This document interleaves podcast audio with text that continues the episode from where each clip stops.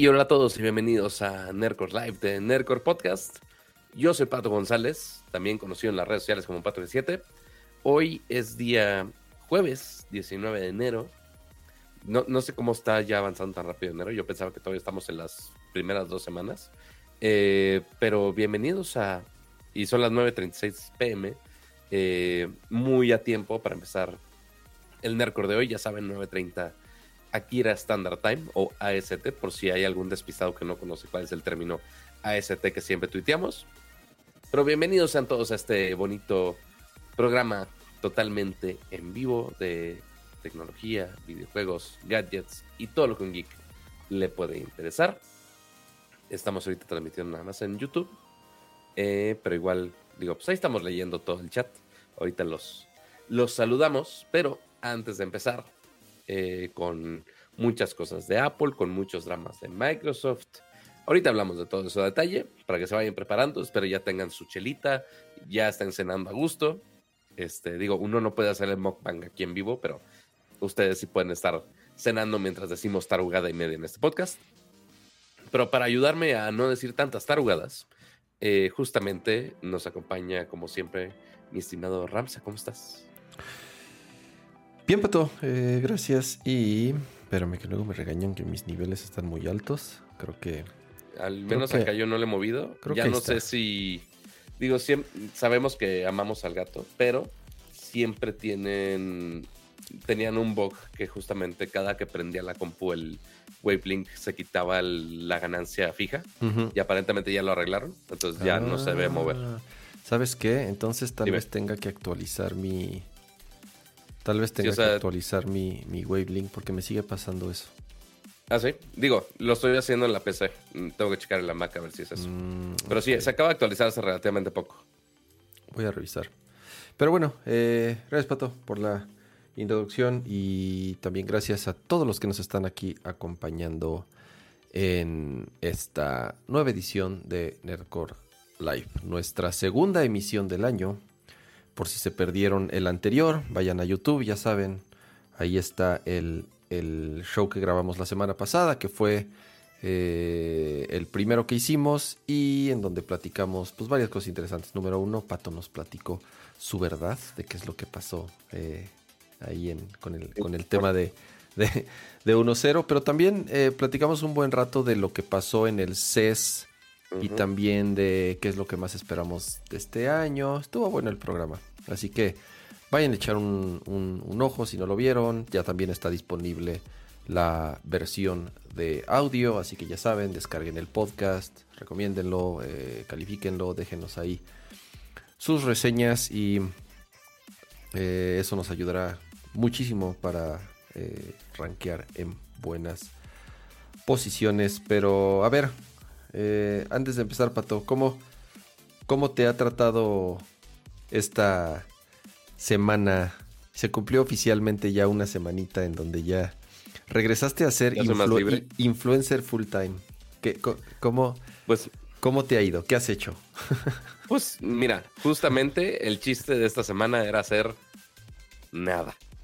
Y bueno, nada hasta que llegó la señora Manzanita y dijo, ah, oye, tengo noticias yo de mierda, está bien, vamos a trabajar entonces. Eh, pero eh, como notarán seguramente en mi voz, estoy ligeramente mormado, eh, porque la alergia... Nada más poquito. nada más poquito, parece que estoy poniendo filtro de voz, pero no. el, el, problema es que estoy haciendo un casting para los mopeds, este, entonces Básicamente es la voz que estoy haciendo para eso. Eh, y aparte que me está pegando una alergia horripilante. Ya me hice prueba de cobicho, no es cobicho, este, aparentemente. Eh, entonces es nada más la vida fregándome as usual. Así que descanso, descanso no es. Y mucho menos con las mil y un noticias, gadgets y sesiones que siguen saliendo. Y obviamente planeaciones de mil cosas que ya está gente intentando eh, planear para las siguientes semanas. Ahorita hablamos de un lanzamiento que ya viene muy pronto, este que también vamos a tener muy, muy, muy en cuenta por ahí. Eh, y así, este, aparte de los demás lanzamientos virtuales que hubo esta semana. Y así mi, así mi semana tranquila, entre comillas. No sé las de ustedes, chavos.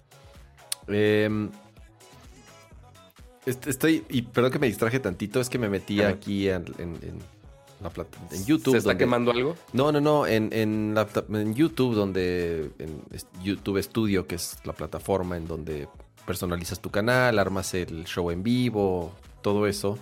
Me metí y lo primero que vi fue así un banner en rojo hasta arriba que Ajá. decía, tienes que aceptar, ya sabes, los nuevos términos y condiciones. Si no, no puedes hacer así de, "Ay, güey, De está bien, así. Aceptar, aceptar, aceptar. ¿Estás seguro que le estás vendiendo tu alma al diablo? Sí, sí, aceptar. Está- ¿Estás seguro que quieres este donar los órganos de tu familia si al- algún directivo de Para Google, dos pesos. de Google lo requiere? Sí, sí, acepto, acepto. Entonces ya, eh, no me importa. Y entonces ya, parte de esos términos es, ya estoy leyendo que ya podemos, y ya me salió después el banner, eh, activar la monetización de los shorts, lo cual, digo, nosotros no hacemos shorts. Entonces, bueno, tú sí haces, Pato, tú sí haces shorts. Este, estoy Justo hablando- esta semana empecé a, a experimentar un poco con eso. Entonces, para cosas más rápidas como las noticias de esta semana, publicarlas este, y otro tipo de formato, al menos eh, en las épocas de Nocero sí funcionaba muy bien. Uno que otro video, o sea, sí era muy de suerte, pero sí podría despegar uno que otro. Eh, por eso, justamente, eh, le decía a la personita que tiene la cuenta de TikTok de, de Nercor, este, que pues a ver qué hacíamos. Pero sí lo mencioné en el show pasado, justo al final, y sí me contactó y sí escribió de, oye, este, si quieres te paso la cuenta. Yo de, no, no, no, o sea, no es tanto que me pase, o sea, sí está bien que tenga la cuenta, pero no es tanto el que, ah, me quiera adueñar la cuenta ya. Más bien es, quiero contratar a esa persona para que justamente haga los contenidos cortos. Si ya está consumiendo Nercor, porque lo más pesado, o sea, si contrata a una persona para hacer contenidos cortos de cualquier tontería que digamos aquí, sería poner a un editor, decirle, chútate las tres horas de contenido y de ahí selecciona a ver qué partes cortas pueden ser cagadas o pueden funcionar para redes sociales. Ujú. Pero si es alguien que ya por gusto ya ve las dos horas y cacho del programa, pues es más fácil, estamos de acuerdo. Me perdiste en la parte de contratar una persona. Si ni, si ni nosotros, si, si ni yo recibo un sueldo de Nerdcore y ya quieres contratar personas, Pato, ¿cómo? No me, no Así me- que quieres no que me- saque los quieres que saque los recibos de la transferencia, cama. no me, sa- no me salen las matemáticas, güey. Ah, no, o sea, tú, tú juras que es este niveles de sueldos burocráticos. No, no, no, chavo. En, en internet los sueldos son muy distintos. O sea, tampoco es nivel, ah, los vamos a estafar, pero tampoco es un nivel de, ah, tenemos un chingo de barro. Como de, Este- como de este becario. Pues básicamente, sí. O sea, la neta, la neta, sí. Porque tampoco, o sea, si es alguien que ya consume este contenido, es, ok, nada más agarra unos clipsitos de, pon tu dos, tres clipsitos cortos de un minuto máximo, porque Shorts nada más es un minuto. En TikTok la puedes expandir a más. Eh, y ahí queda, ya, no necesitas hacer un- gran cosa. De hecho, este, si alguien aquí de los que está viendo esto eh, ve algo o algún clip que dice, ah, güey, está chido, de hecho, tiene una herramienta YouTube de clips. Entonces tú le puedes picar a las, creo que son unas tijeritas que están ahí abajo, eh, y ya puedes hacer un clip. Eh, Mm. Pero por ahora, estaría chido que justamente ese clip lo pueda replicar en las demás redes de formatos cortos y verticales. Muy bien. Básicamente. Muy bien. Pero sí, esa es la idea. No, no teme al Everestes en, en cuanto nóminas y seguro social y esas cosas bonitas. Por lo mientras, en lo que entra una persona o no entra o contratamos a alguien o empezamos a crecer la, eh, eh, este, eh, la nómina de Nerdcore, ayúdenos, ya saben, con un like, con un anuncio ahí en su Twitter, en su Instagram, en su Facebook, en su TikTok, en lo que sea que ustedes usen, diciendo que estamos en vivo, que los invitan a ver un bonito show de tecnología, gadgets, videojuegos y todo lo que un geek le pueda interesar. Eh, pero bueno, Pato, pues qué, eh, qué bien que, que tu semana ha sido buena, que estás regresando a hacer cositas que habías dejado pendientes. Ya vi que subiste video a tu canal, ya vi que has estado haciendo unos shorts, entonces qué bueno, me da gusto Falta que... que, la gente, falta que la gente lo vea, ¿verdad? Pero bueno, pues, a ver, está. pero pues tú, tú, tú, mm, nadie mejor que tú sabe que cuando abandonas un canal, para que regrese y vuelva a agarrar ritmo y para que empiece a, a notificar y aparecer en las recomendaciones, te va a tardar un rato, entonces, Oh, sí. eh, pues ahora Oh, sí. que vas a tener que aplicar la, la, este, la basanda así de subir videos diario, diario, diario, diario, diario, y si quieres... La basan. Ajá, entonces, si Justo no, nos andaba juzgando en, en Twitter hace unos minutos. eh, miren, y de una vez para, vamos a, a saludar al chat y A ver.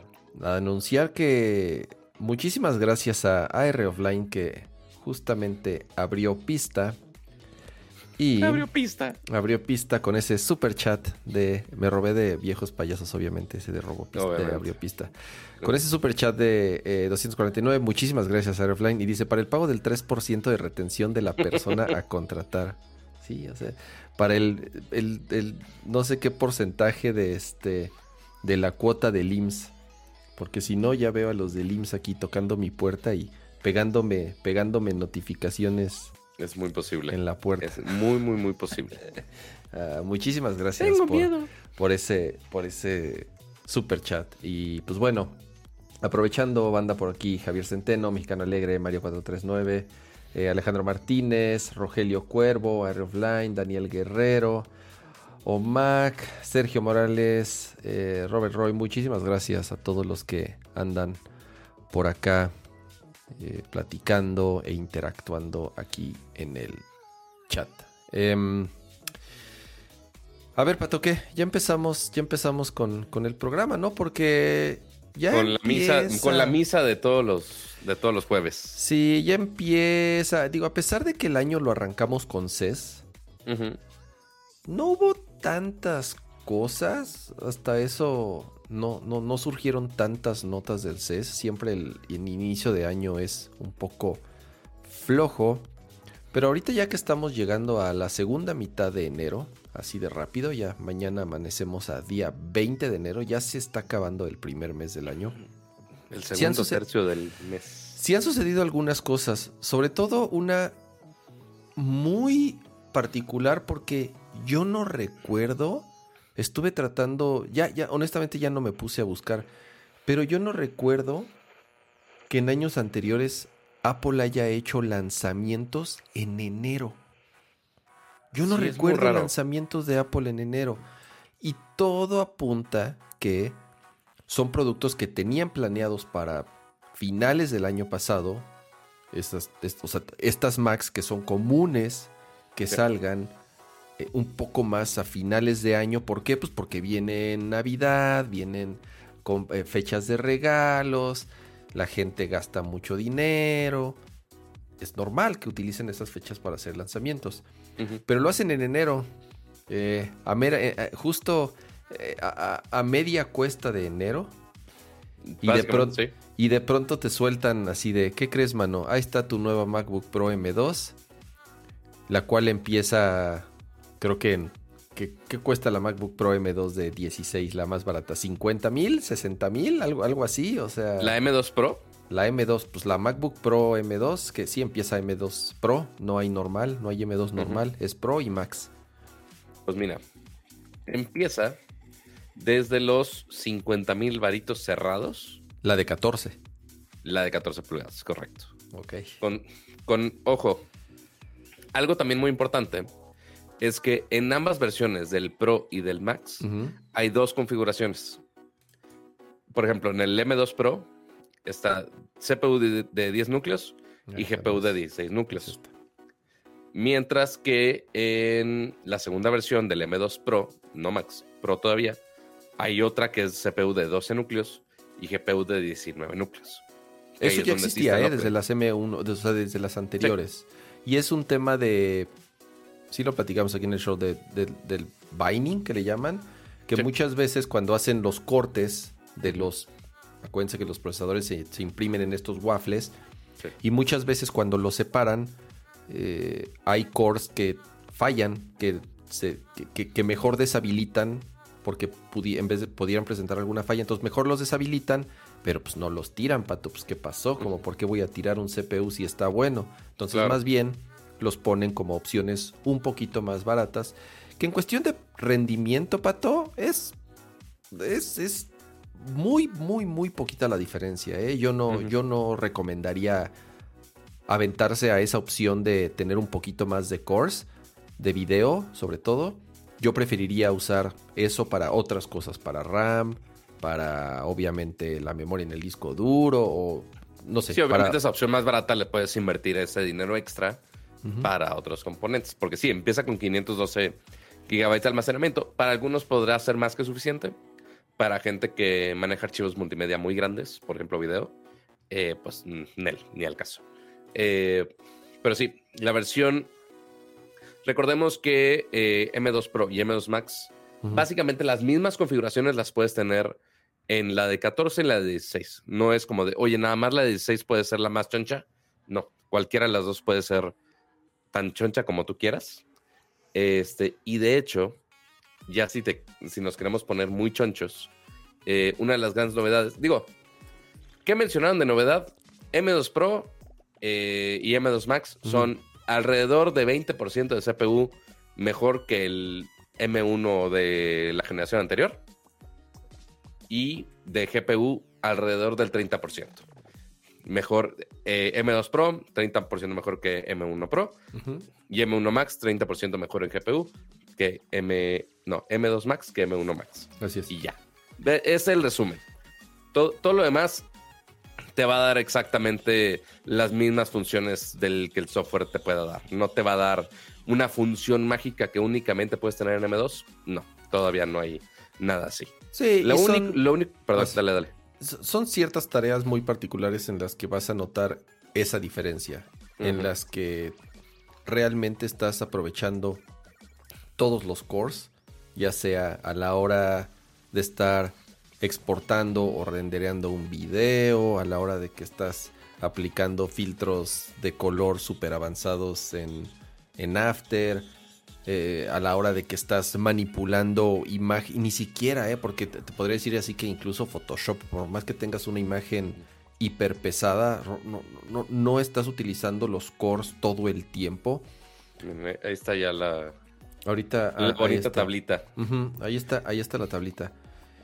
Eh, tiene otras cositas diferentes, por ejemplo, como lo del HDMI, ahora sí ya es 2.1, que era una de las quejas que se tuvieron en la generación anterior de las MacBook Pro M1, Ujú. que el HDMI no era 2.1, ahora sí es HDMI 2.1. Entonces ya puedes conectarlo a un display incluso 8K o 4K y poder tener pues es- arriba de 120 Hz de frecuencia sin necesidad de entrar a compresión. Entonces sí tiene un ancho de banda muchísimo mayor el HDMI 2.1 al anterior. Creo que otra diferencia es que es Wi-Fi 6E. El anterior era Wi-Fi 6 a secas. Así y es. Nada más, nada más le agregaron la E. Así la E es cara, amigos. La E es cara. que es un update y mm, no sé, creo que es un tema no tanto de la velocidad, quiero pensar que es un no, podría estar equivocado, no sé bien la diferencia entre 6 y 6C, quiero pensar que puede ser una mejora en cuanto a performance de velocidad y tal vez de alcance. Ujú. Sí. Em, Y la otra, digo, ya físicamente hablando, eh, la otra es justamente el puerto de ranuras SSD para los profesionales. Ya tiene soporte de SDXC. Entonces son de XD extremo. Así es. De capacidades, la, por eso la sé, capacidades XD extremas. Ujú, Entonces, pues sí es más rápido en cuanto al performance eh, al momento de pasar archivos. Pero, Pero necesitas pero ciertas dime, tarjetas en particular, ¿no? O sea, no Claro, todas sí, las micro SDs o las SDs cumplen con esa característica. Solamente ciertas versiones son las que pueden transmitir a esa velocidad. Correcto, sí necesitas una, obviamente una tarjeta que, es que sea compatible para esa velocidad, pero sí, eh, de hecho lo tuiteé durante la semana. El tema del HDMI está interesante porque Apple dice que justamente puedes conectar, aquí dice, un monitor 8K a 60 cuadros, a 60 Hz, y un monitor 4K a 240 Hz, pero únicamente por el puerto HDMI, no es. por Thunderbolt. Eh, Lo que pasa es que HDMI 2.1 tiene Sí. mayor ancho de banda que DisplayPort 1.4, supongo que es el que están utilizando en este. No, de, de hecho, Kama, o sea, sí tiene HDMI 2.1, Ujú, o sea, porque sí pusiste la tablita, este, muy bonita y todo. Pero si te pones a rascar en los parámetros, o sea, literal en, creo que es hmi.org, el estándar que tienen ellos es sí 8K 60, pero 4K creo que está limitado a 120. Y justamente como dice tu tablita, es 4K a 240, como aquí lo menciona Apple, es utilizando un método de compresión Así es. que esa compresión es de estándar de DisplayPort, no de HDMI. Ya son cosas muy técnicas, pero yo no sabía que DisplayPort ya puede usar HDMI. O sea, el protocolo de DisplayPort con HDMI. Es un desmadre la fiesta que se traen esos de HDMI y DisplayPort Ni se diga y los temas de USB-C y, y los nombres, sí, o sea, ahí se, ahí se, hijo, a ver, es que mira, entre los del Wi-Fi, Ajá. a ver, de verdad, agarra los, los que se inventan estas, este, organizaciones que se inventan los, y, bueno, que tratan de ponerse de acuerdo para hacer los estándares de Wi-Fi, de Sí. Bluetooth, de HDMI, de DisplayPort, de USB. O sea, son los peores del planeta para tener lógica en cómo nombran sus versiones y en cómo Oh, sí. y en cómo comunican la diferencia entre uno y otro. Pero te digo Pat- algo, Pato, creo que es a propósito. O sea, es a propósito para marear a las personas y para que no sepan ni qué chingados están comprando. Porque realmente, o sea, Digo, eh, sí y no. O sea, al menos te dicen Wi-Fi 6E y no eh, Wi-Fi 802.11 ACX, o no me acuerdo cuál es la nomenclatura final, que es el nombre más técnico del estándar.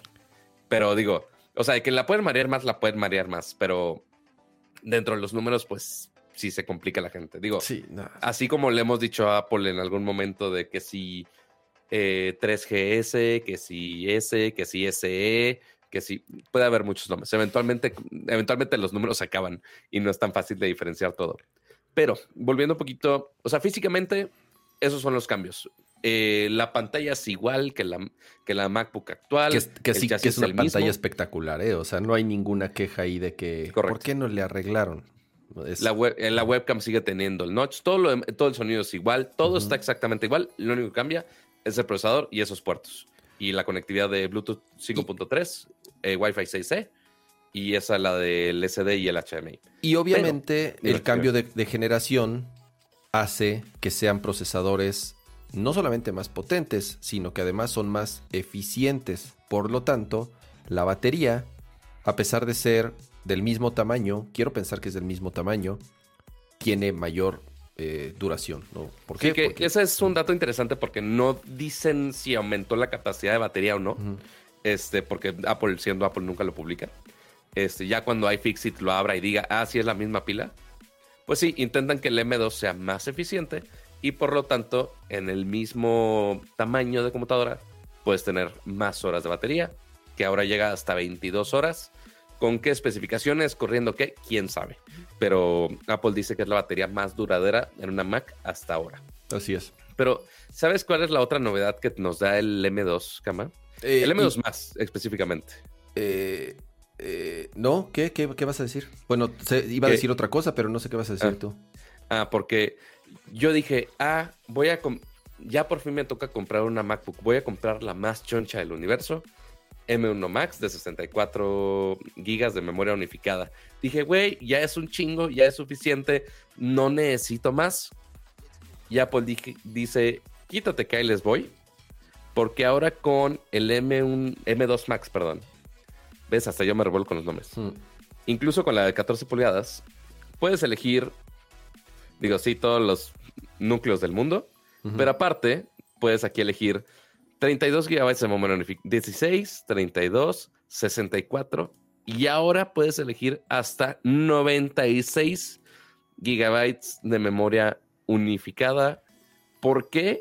¿Quién va a usar tanto, tanta memoria unificada? No tengo la menor idea, pero lo puedes hacer. Es un, es un chingo. A un- Digo, A un ver, módico Pato, precio, ¿verdad? O sea, si, si le hago un zoom aquí de vean el bonito. Ah, no me deja ver el bonito precio. Pero ahí está el bonito precio. ¿Cuánto, eh, cuánto, cuánto? A ver, ¿cu- ¿ya le trepaste la memoria a lo más alto? No. O sea, si queremos la configuración más, can- más canija. A ver, esta es. Ah, pero queremos de 16 pulgadas, ¿no? A ver, 16 Según yo, pulgadas. Pato, podría estar equivocado, pero según yo, bajó el costo en comparación de la generación anterior. Si tú armas una, En efecto, bajó por el dólar. Porque Sí. el dólar bajó. Entonces, al momento que lanzan producto, Apple, a diferencia de otras marcas, por ejemplo, Sony, que cambia su, su precio cada cinco minutos, lo cual es una estupidez. eh, Apple es, al momento que lanza producto, actualiza el precio al dólar que tenga en ese momento. Entonces, posiblemente cuando salió las versiones de M1 Max, el precio estaba más arriba del dólar. Entonces, si, eh, si ponías la misma configuración, porque ojo, el precio en Estados Unidos se mantuvo exactamente igual. El base es de, dos mil dólares, si no me equivoco. Este, y se mantuvo exactamente igual. Pero acá abajo, entonces justamente el dólar bajó. Entonces, al momento de publicar estas nuevas computadoras, el precio en general de todas baja a comparación. Entonces, yo sí quiero configurar exactamente la misma que tenía de M1 Max 64 eh, con un tera de almacenamiento. Me va a salir más barato que a cuánto lo compré hace un año y fracción eh, para deprimirme un poco más, amigos. Este, por si quiero, por si quiero vender mi M1 Max, eh, ya me va a salir peor. Pero bueno, el punto, a ver, vamos a hacer la más choncha del mundo. 16 pulgadas. Eh, aunque puedes configurar M2 Max con menos almacenamiento, no te lo recomienda, pero vamos a ponerlo. Lo más equipado son M1 Max de 12 núcleos, 38 de GPU, 96 de memoria unificada. Ya ahí ya son 106. A ver, a ver, a ver, a ver, Pato, ojo. 90, o sea, esa computadora con 96 gigas en RAM Ujú, cuesta 107 mil pesos. Correcto. Es un chingo de dinero, no estoy diciendo que Sí. no. Pero regresamos al valor o al beneficio o al no sé cómo llamarle de comprar una computadora de estas y de cuál es la competencia. No hay nada como esto. güey. Es una computadora que te va a durar ¿qué? Te puede durar 10 años sin ningún problema. Sin problema. O sea, sin pedos ya te puede durar 10 años. Si yo utilicé 10 años una... O más, más tiempo. Utilicé, sí, casi 10 años una Mac Mini con un Core i7. Y estamos hablando de un procesador Intel i7 quad-core. Sí. Que... Digo, ya sabemos cuáles son las diferencias ahorita entre un procesador de Intel y un procesador M de Apple. Y cómo están optimizadas. Y la utilizamos durante 10 años muy bien. Y la acabo de vender y la vendí, o sea, barata, pero, precio. Pero a buen precio. O sea, fue un buen deal para ambos. Tanto a quien me la compró, porque sé que la puede utilizar igual que como nosotros la estuvimos utilizando y puede durar varios años más. Y es una computadora que se compró en el, o sea, es una computadora del 2012. Tiene 11 años Correcto. la Mac Mini. Esta madre te va a durar 10 años o más de 10 años, güey. Sí, o sea, que por es eso fue mucha también lana, mi- pero-. Sí, Más- o sea, que también fue mi razonamiento al momento de yo comprar la mía. O sea, si es un chingo de varo. Y no, no significa que voy a comprar la M2 Max. Sería una estupidez, la neta, si la cambio. Este, si hago un buen deal de vender la anterior y actualizarla, innecesariamente, la verdad. O sea, el- mi M1 Max funciona perfectamente bien. Está Este, sobradísima para lo que hacemos. O sea, Exactamente. ¿no? Entonces, o sea, realmente esa compu está hecha para que dure bastantes años sin que tenga que actualizarla sin problema alguno. Este, pero obviamente los que vayan a actualizarse van a aprovechar ya el nuevo procesador. Porque, ojo, aquí a diferencia de las MacBook Air, porque con las MacBook Air hicieron algo muy extraño. Bueno, algo entre medio culero y extraño. Porque si nos vamos a las MacBook Air, aquí está. Recordemos que Apple sigue vendiendo la versión M1 al mismo precio base que tenían y le treparon al precio a la de M2. ujú. Aquí fue distinto.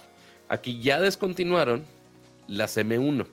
Por más Pero, que las pero podrían ofrecer el- más pero baratas. porque ya era el nuevo diseño, Pato. La M1 que Sí. venden de la MacBook Air es el diseño anterior. Trae el chasis anterior. correcto. Así es, por eso la mantienen. En cambio, las MacBook Pro, tanto la de 14 como la 16, ya fue el con el, ya fue con el nuevo diseño. Entonces, no, no iban a hacer eso de, de tener tanto la M1 como la M2 exactamente al mismo tiempo, siendo que ya es el, el diseño actual. Ahí sí, eh, digo, Apple El es- único, el único chasis viejo que quedó pues fue el de la MacBook Pro de 13 pulgadas que sigo sin saber por qué existe, pero ahí está. Órale, sigue existiendo, ni me había fijado en esto, sigue existiendo el... O sea, volvió Pero a con salir, M2. volvió a salir el- la M2 con el diseño viejo de 13 pulgadas. Sí, pues, que fue justo cuando salió la MacBook Air, Así que es. todo el mundo amamos y que dijimos, güey, ¿por qué diantres existe la MacBook Pro M2? Sí. Y te puedes comprar una Air increíble. Mira, ahí Pero bueno. es, por ejemplo, si no te importa, o sea, si quieres el performance, pero no te importa el tanto la diferencia del display. El display, la tecnología del display de estas computadoras, del de El display de y el mini- ventilador, de mini LED, es lo único. así es, de mini LED más el high refresh rate, es, es una chingonería de display. O sea, no, no, no sé qué, qué, qué otro display similar haya en una laptop con esa resolución, con ese refresh rate, con ese nivel de HDR, con ese nivel, o sea, calibradas. Obviamente cumplen con todos los parámetros requeridos de eh, P3 y todo eso para, para poder eh, trabajar. Ahora, Sí, las MacBook Pros, qué chingón. El- las computadoras más vendidas y exitosas de Apple. Pero la sorpresa fue la Mac Mini, Pato. Y la Mac Mini, Correcto. tanto con procesador M2 normal, que es el mismo de la Air, como con el M2 Pro, que es el mismo que trae la MacBook Pro, y además le bajaron el precio, es un súper, súper deal. Está La a neta es que muy sí. buen precio una Mac Mini M2. Sí, tiene 8 GB en RAM, que no es mucho. Es suficiente para la gran mayoría y recuerden que la memoria unificada funciona distinto, no es... eh, eh, eh, eh, no, no- tengamos o, o no lo comparemos directamente con cómo funciona el RAM de el, el- el RAM común de DIMMS, así que los pones en un slot. Funciona diferente la memoria unificada. Y sí, aunque 8 GB parecería poco, yo creo que es, está, o sea, cumple y va a resolver los problemas del 90% de las personas durante varios años. Pero la recomendación que yo les podría decir es váyanse por la de 16 gigas. O sea, M2 Sí. de 16 gigas en RAM. Si lo que buscan es algo de entrada, sí. Digo, obviamente ya algo más profesional. O sea, lo, lo bueno, la- el gran update, update también, aparte que actualizaron los precios. O sea, empieza desde 15 mil pesos. La neta, mm, perdón, menos de 15 mil pesos. Eh, lo cual está muy bien para ese equipo, porque justamente lo que le llega más o menos al performance es justamente la MacBook Air M2, que literal duplica el precio a 30 mil y también es de 8 gigas. Entonces, tener ese performance a la mitad del precio, y obviamente ya tú le pones el display, le pones el teclado, le pones lo que quieras, eh, sigue siendo una computadora increíble para la gran mayoría de las cosas. Eh, si estás trabajando en escritorio, obviamente. Ya si quieres la versión más pro con el M2 Pro, ya sube la memoria, ya sube el almacenamiento y pues sí sube el precio a los Pero 32. y ya aún así. Pato, o sea, es un M2 Pro Sí. que tiene 16 gigas en RAM. Ya las trae. El SSD de 512 gigas, que creo Sí. que es, o sea, está súper bien. Ujú. 32 mil pesos. De nuevo, para una computadora que te va a durar jodido, jodido más de 10 años. No, no Todo hay. depende de qué tan extenso nos vayamos, pero, o sea, si más o menos tienes calibrado de, oye, ¿para qué me va a servir una Mac Mini M2? O sea, ¿qué tipo de trabajo profesional vayas a hacer?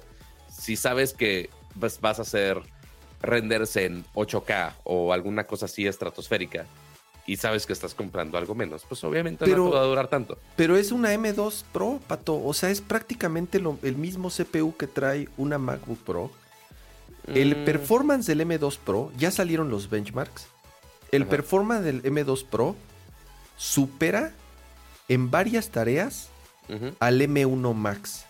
Sí, O sea, sí. el mismo CPU que tenemos nosotros, yo- bueno, que yo tengo en la Mac Studio, y en mi. MacBook y tú en tu MacBook, ese M1 Max, que son equipos mucho más caros, Sí. esta Mac Mini con M2 Pro, que puede tener hasta 32 GB en RAM, pero con los 16 es más que suficiente. Pero ok, si te quieres ver un poco atascado, ponle los 32, güey. No es tanta la diferencia de precio. Sería muy chistoso. Y que- barre a la Mac Studio y a la Mac Pro que salió el año pasado. Sería muy chistoso que la, la Mac Studio con M1 Max, que la base cuesta 52 mil pesos, la supere esta Mac Mini. Sería muy raro. No, no. O sea, Sí, lo, sí, sí único es cierto, que- Pato. Ya, ya están los benchmarks. O sea, lo único realmente es la cantidad de núcleos de GPU. Eso es lo único que me podría preocupar. Por eso te digo Para que es en ciertas tareas. Por eso te digo que es en ciertas tareas. Ahora, la velocidad de los cores es un poco más alta en M2. Ah, eso sí. Entonces, por eso te digo que en casi todo sí supera a la, a Todo la Mac menos Studio. cualquier proceso gráfico. Así es. Ahora, la Mac Studio tiene otras cosas, así como la Mac Pro tiene otras cosas, ¿no? Tienes más puertos, tienes mayor expansión, tienes más, más puertos Thunderbolt, tienes este, ciertos beneficios, tienes mayor capacidad en cuanto a, eh, o sea, térmica, de enfriamiento, obviamente quiero pensar que ha- hace menos ruido cuando los ventiladores están... yo- digo, yo jamás en mi vida he escuchado el ventilador de mi, de mi Mac Studio.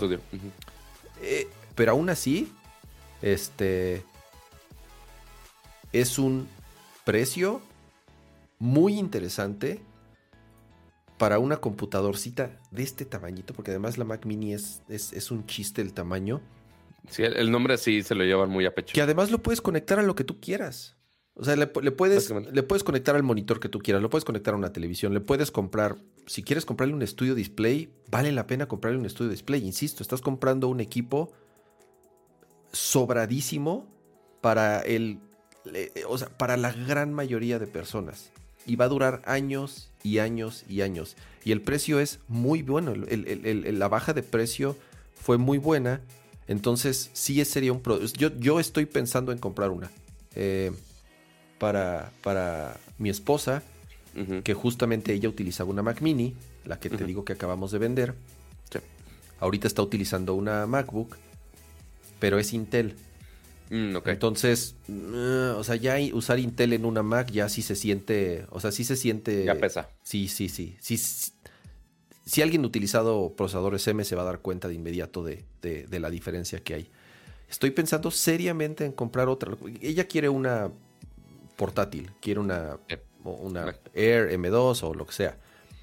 Pero es que el precio de esta Mac Mini o sea, está muy cabrón, está muy cabrón. Y con la base, con la base es más que suficiente para lo que la utilizaríamos. Entonces, güey, 600 dólares cuesta allá. O sea, si tiene alguien la oportunidad de ir a Estados Unidos y comprarla allá o encargársela a alguien, 600 dólares, no hay, no, no, no, no existe nada, no, no existe computadora que, que se le asemeje por ese precio. 11.300 pesos. Bueno, ya si le sumas el tax, pon tú que sume a 12. Pero sigue siendo un muy buen precio. Güey, 12 mil por esa computadora, no hay nada, no hay nada. O sea, hasta hay, hay, hay tablets este, de Android, o sea, más caras. Hay, este... Hasta iPads. Sí, sí, no se diga un iPad, pues obviamente las iPads son mucho más caras, ¿no? Eh, eh, no encuentro ningún producto que se le asemeje o que se le acerque al, al, al value que tiene esta Mac Mini. Para mí esa fue la gran sorpresa de los de todo del, del- del lanzamiento de ese día. Sí, totalmente. O sea, la Mac Mini era la computadora de Apple más económica, más accesible. Y ahora se hizo más accesible todavía.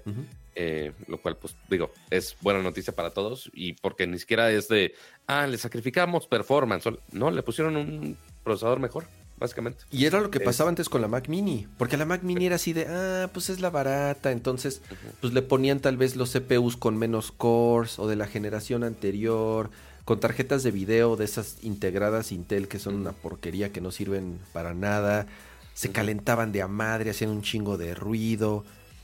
Digo, las desventajas de los procesadores pues, X86. Y ya no. O sea, Ajá. por eso te digo que es súper interesante este producto, porque le pusieron los mismos CPUs de última generación, con las mismas características e incluso además le metieron el M2 Pro, que es el más nuevo de todos, en, una, en la computadora más barata de Apple, ¿no? Entonces, eh, para mí, insisto, la, la- la gran sorpresa de, de, de estos eh, anuncios. Em, Pero, sí, Pero esos no paró ahí, Pato. ¿Qué pasó al siguiente día? Porque dijimos, ok, pues ya empezó Apple con sus, este, con sus lanzamientos, pues ya de aquí pon tú hasta marzo, que usualmente es cuando hacen algún anuncio o algo así. O sea, usualmente sus lanzamientos son septiembre, marzo, eh, julio en WWDC y septiembre con iPhone. Y ya, ahí queda.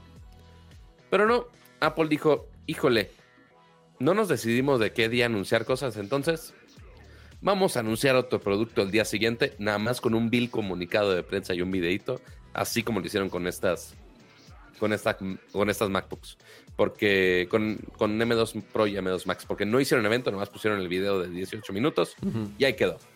Pero esta semana, el día siguiente, como mencionas, eh, nada más apareció de repente, revivió de entre los muertos el HomePod. No el HomePod mini, el HomePod. La bocinota eh, carísima de Apple ya no es un proyecto muerto, ya no está descontinuada. Revivió con una versión mejorada. ¿Por qué? No tengo la menor idea. Pero Apple dijo, aquí está el nuevo HomePod y ya está disponible y ya lo puede comprar todo maldito mundo. Déjame. Y si quieres, si quieres comparto el browser aquí lo ya, tengo lo, ya lo tengo aquí. Ya, Ah, lo-. Pues ya ya puedes poner tu caruca otra vez. para que vean mi cara toda mormada. Pero bueno, porque físicamente, Cama, si no me dices, se ve exactamente igual. Porque, se, porque físicamente por fuera es exactamente igual. La pantalla es más grande. Nah, nah. Uf. De la parte, así, de, la parte que ves aquí del anuncio, uf, se ve un chingo la pantalla. Ah, sí, sí. O sea, es como saben, Pero es bueno. ese, la pantallita que está arriba eh, en la parte superior Dios del. HomePod. Bueno, bueno. Hay, hay- hay- hay muchas dudas. Al menos yo, yo y Siri no, no somos. Pero el punto es que es el nuevo HomePod, eh, igual con Siri, pero sí tiene algunas mejoras por dentro, ¿no, Cama? Mm, es que es muy curioso. Mm, A ver. mejoraron, eh, optimizaron la manera en la que los drives adentro están acomodados. Y quiero pensar que son drives de nueva generación. Pero al mismo tiempo para bajarle el costo, porque bajó Ujú. 50 dólares comparado con la versión anterior, El ofertón. Redujeron el número de twitters. El HomePod original tenía el- el- la bocina principal, tal cual que es la que está en la parte superior, y esto, pues, por aquí debe estar el, el diagramita. Ajá. Y abajo antes tenía siete twitters, siete bocinas más pequeñas, y ahora tiene cinco. Entonces, entonces tiene dos menos.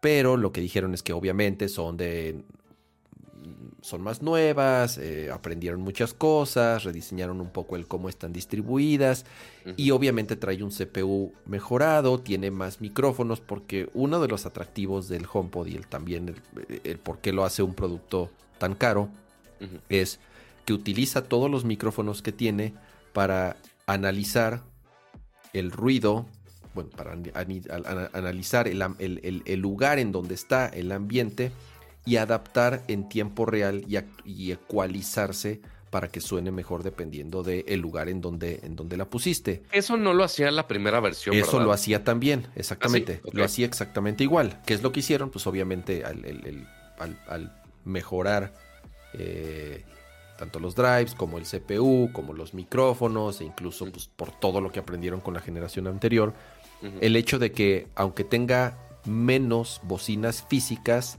suena, bueno, lo que ellos dicen es que suena igual o incluso en algunas situaciones mejor que el de la generación anterior. Y no sé qué pasó, me apagaron, me apagaron mi luz de, me apagaron mi luz de atrás, ahí está. Em, esa es una de las, eh, esa es otra de las diferencias, ¿no? Una es la pantalla de la pantallita de arriba. el cambio de costo. Otra diferencia interesante es que además vino acompañada de una sorpresa. Este HomePod ya también soporta Thread. Ya les hemos platicado varias veces que es Thread. Es este nuevo. Matter, ¿no? eh, Matter- bueno, Matter y Thread. Thread es, acuérdate que Thread es la infraestructura con la que funciona, es cómo se entrelazan entre sí. Eh, pero necesita de un hub, un hub Mm, thread, y este funciona como un hub thread. La generación anterior no lo tenía. Entonces ya eso es una también de las adiciones que tiene eh, este, este HomePod mini. HomePod normal. Y la otra es que ya trae integrado un sensor de temperatura y de humedad.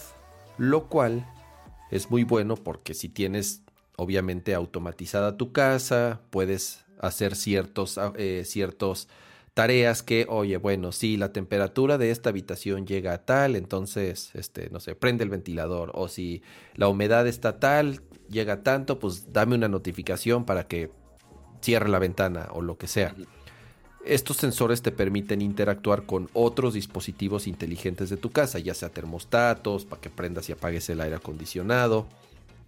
Eh, y la sorpresa fue que dijeron, ¿y qué creen? El HomePod mini, que ya existe, ese que ya, si tienes uno en tu casa, también viene con un sensor de temperatura y humedad que lo teníamos deshabilitado. Ujú. Pero- Nada más lo vamos a activar y ya. Lo vamos a activar y ya en el siguiente update que sale la siguiente semana, que es el update de iOS de 13, no, ¿cuál 13? Este 16.3. de 16, iOS. die- ajá, 16.3, vamos a activar esos sensores y entonces ya vas a poder llegar y poder revisar el nivel de temperatura y de eh, humedad en la habitación en donde tengas tu HomePod o preguntarle a Siri así de oye bla bla bla a, a- a Cirila hay que decir oye Cirila este cuál es la temperatura Cirila. mira aún así mira así te despertó a ver ¿Se activó? Oye, Cirila, ¿cuál es la temperatura del cuarto? Ay, güey, sí, sí, sí, sí, sí, este, sí se activó. Aunque Vamos diga, a cambiarle el nombre ya. aunque diga, oficialmente. ah, ah, también me entiende por Cirila, entonces ya no sé, este, ya no sé cuál. No, y una función, digo, esta no me acuerdo si estaba en la primera generación, según yo no.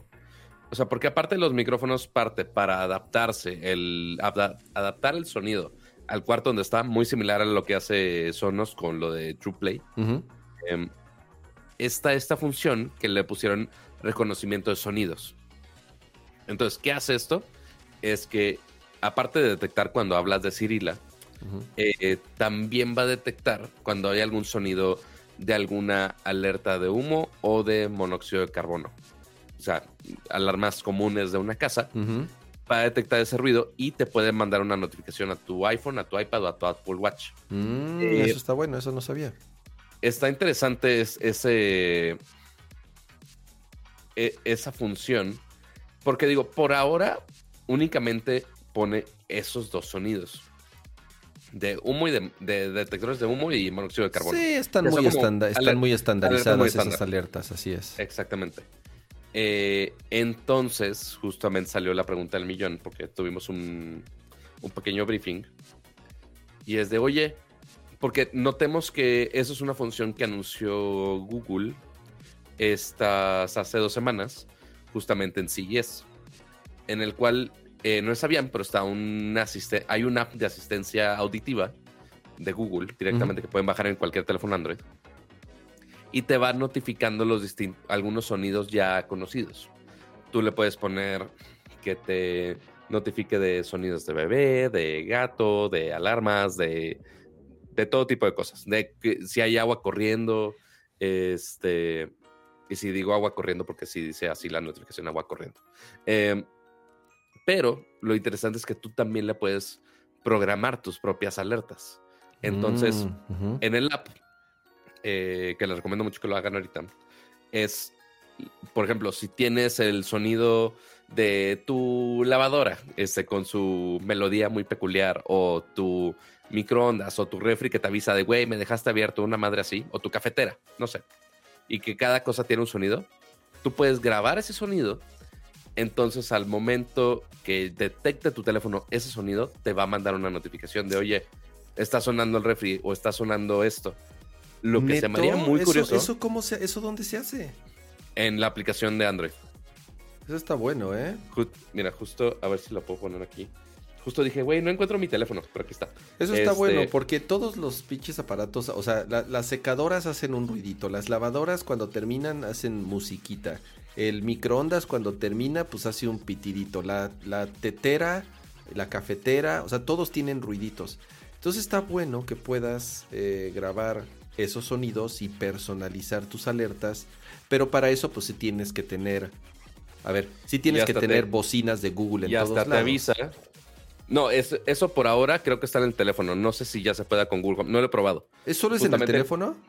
Entonces es una pendejada. No, no pues, sé. Porque, no, no, porque no sé. tienes, si estás en la Espérate, misma habitación. espérate. No lo he probado. Literal, me puse a jugar con esto Ah, hoy. ok, ok. Espérate. Pero no Relaje- tendría bájale sentido. dos rayitas. Pero no tendría Este- sentido si solo es en el teléfono, ¿estás de acuerdo? Porque Sí, estás no. ahí, estás en el mismo lugar, entonces lo estás escuchando. Es una herramienta de accesibilidad, cama. Es para los que no escuchan bien. Ah, Seguramente lo van a implementar en Home. en- digo, en Nest. Pero Ya, dame dos segundos. Ya me estaba Entonces, yo. ahí te- Ya me estaba prendiendo, pato. Qué raro. Este, entonces, ahí incluso te pone hasta un historial de, güey, hace tantos minutos sonó el microondas o algo así. Este, tú le puedes programar ya qué sonidos quieres personalizar.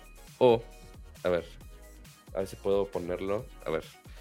Toma B me va a servir el día de hoy o toma B no me va a servir el día de hoy. No lo sé. Ay, güey. Entonces, ver, espérate, déjate, pongo este- aquí en primer plano que valga la pena tu multitoma. De- le puedes poner aquí sonidos personalizados. Y aquí viene agregar sonido. Entonces aquí simplemente te da este prompt. No ve es que nada. sí, ahí está, Ahí ahí está. está. Entonces ya le pones aquí grabar. Y ya cuando haga algún sonido, ya tú le picas y que suene el microondas o que suene el refri o lo que sea. Y ya le pones guardar. Y ya te lo va a poner como un sonido predeterminado. Entonces, por ejemplo, aquí está el timbre y está el microondas. Entonces, si activo el timbre, ya me avisa aquí. O sea, sí, sí suena en mi casa, pero también le puedo poner que justamente me notifique en el teléfono este, si es una persona con algún, este, que no escucha bien o no pone mucha atención o si el pitido es muy bajo de, de algún objeto. Lo que se me haría muy curioso, no he hecho el experimento y seguramente todo mundo, ambos en Google y en Apple, me van a, a regañar por intentar hacer esto. Voy a intentar grabar el sonido de la alerta sísmica. Entonces, no sé si lo detecte a la lejanía o no, porque hay muchos lugares donde no se escucha bien. Entonces, si lo detecta más rápido tu teléfono, así muy, muy, muy a lo lejos, haría gran paro. Estamos de acuerdo. Mm. Pero Mm. sería, sería cuestión de probar. Es, es un área muy gris que no podría haber muchas complicaciones técnicas legales y de seguridad. Este, pero pues haré el experimento a ver qué. Eh, digo, eh, me hace lógica que estas herramientas estén, eh, eh, su origen sea para temas de accesibilidad y me parece extraordinario y qué bueno que hagan estos esfuerzos. Pero es ese tipo de cosas que si las, o sea, si, si las expanden un poco, ¿no? Y que no funcionen solamente en tu teléfono, sino que se sincronicen con todos tus dispositivos, ya sea de Apple o de Google. Entonces imagínate, si yo estoy en el baño, ¿no? O en mi habitación o lo Sí, que porque sea. obvio te mandan notificación al reloj, pero Claro, es medio claro. obvio. Y si, no sé, suena el timbre, pero pues yo no, no, no lo estoy, no lo escucho, no suena, no suena en mi recámara, pero tengo un HomePod que escucha ese timbre y me avise, a ver, no tocaron el timbre. Ay, güey, entonces ya. O lo mismo, ¿no? Que si en, en la cocina tengo un HomePod y suena la tetera, me avisan, me- me avisa mi reloj, ya terminó tu Digo, yo sé que hay muchos dispositivos smart, ya sabes, Sí. eh, que lo integran, ¿no? Por ejemplo, las lavadoras más nuevas de Samsung y de LG sí tienen ya esa eh, funcionalidad integrada de que tú lo agregas a tu ecosistema y entonces avísame para cuando ya termine. O, ¿sabes qué? Quiero echar a andar el lavavajillas. Se me olvidó echar a andar el lavavajillas. Entonces te metes a tu teléfono y lo echas a andar a distancia. Yo sé que hay muchos productos que ya lo tienen, pero no todos, no todos. Y, y- y- y- también está cabrón, pues estar actualizando todo, todos tus electrodomésticos Claro. para que se integren con cierto ecosistema. Pero algo como los sonidos está súper interesante y ojalá lo, pues, lo, lo expandan. o sea, porque que- por ahora no está una función de sonido custom para HomePod, al menos eh, lo que está documentado. Ujú. Eh, y mira, primero, gracias a Octavio, Rece- a Octavio Reséndiz por eh, convertirse en miembro core. Muchas, muchas gracias. Eh, y dice justamente en el video de Tex Santos, dice eso. Dice que de todas las cosas que hemos hablado. Ujú. Eh, porque justamente él ya fue a Nueva York, a- justo están las oficinas de Apple Music. Eh, entonces justamente fue a jugar un poquito con el HomePod antes que todo el mundo. Entonces seguramente ya vio algunas ¿Y por funciones qué no un nos poco más de invitaron a nosotros? Pues porque, uno, yo ya no estoy en ningún medio. eh, eso es uno. Estás en y Nerdcore, dos, es el mejor medio de tecnología de México, Pato. ¿Qué te pasa? eh, eh, alguien, por favor, haga este clip para mandárselo al PR de Apple. Gracias. Este, y eh, únicamente mandaron a una persona eh, de México. Y pues, obviamente fue Tex Santos. y ya jugó un poquito con, con ese.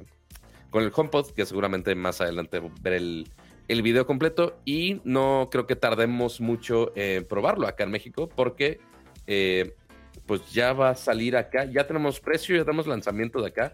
Porque, ojo, de las MacBook Pro de M2, M2 Pro y M2 Max, no hay fecha, al menos para México. En Estados Unidos sale la siguiente semana, pero estos ya tienen fecha, ¿no? ¿Los HomePod? Sí, No, nada más dice... ¿No? Ah, ¿ya tiene fecha?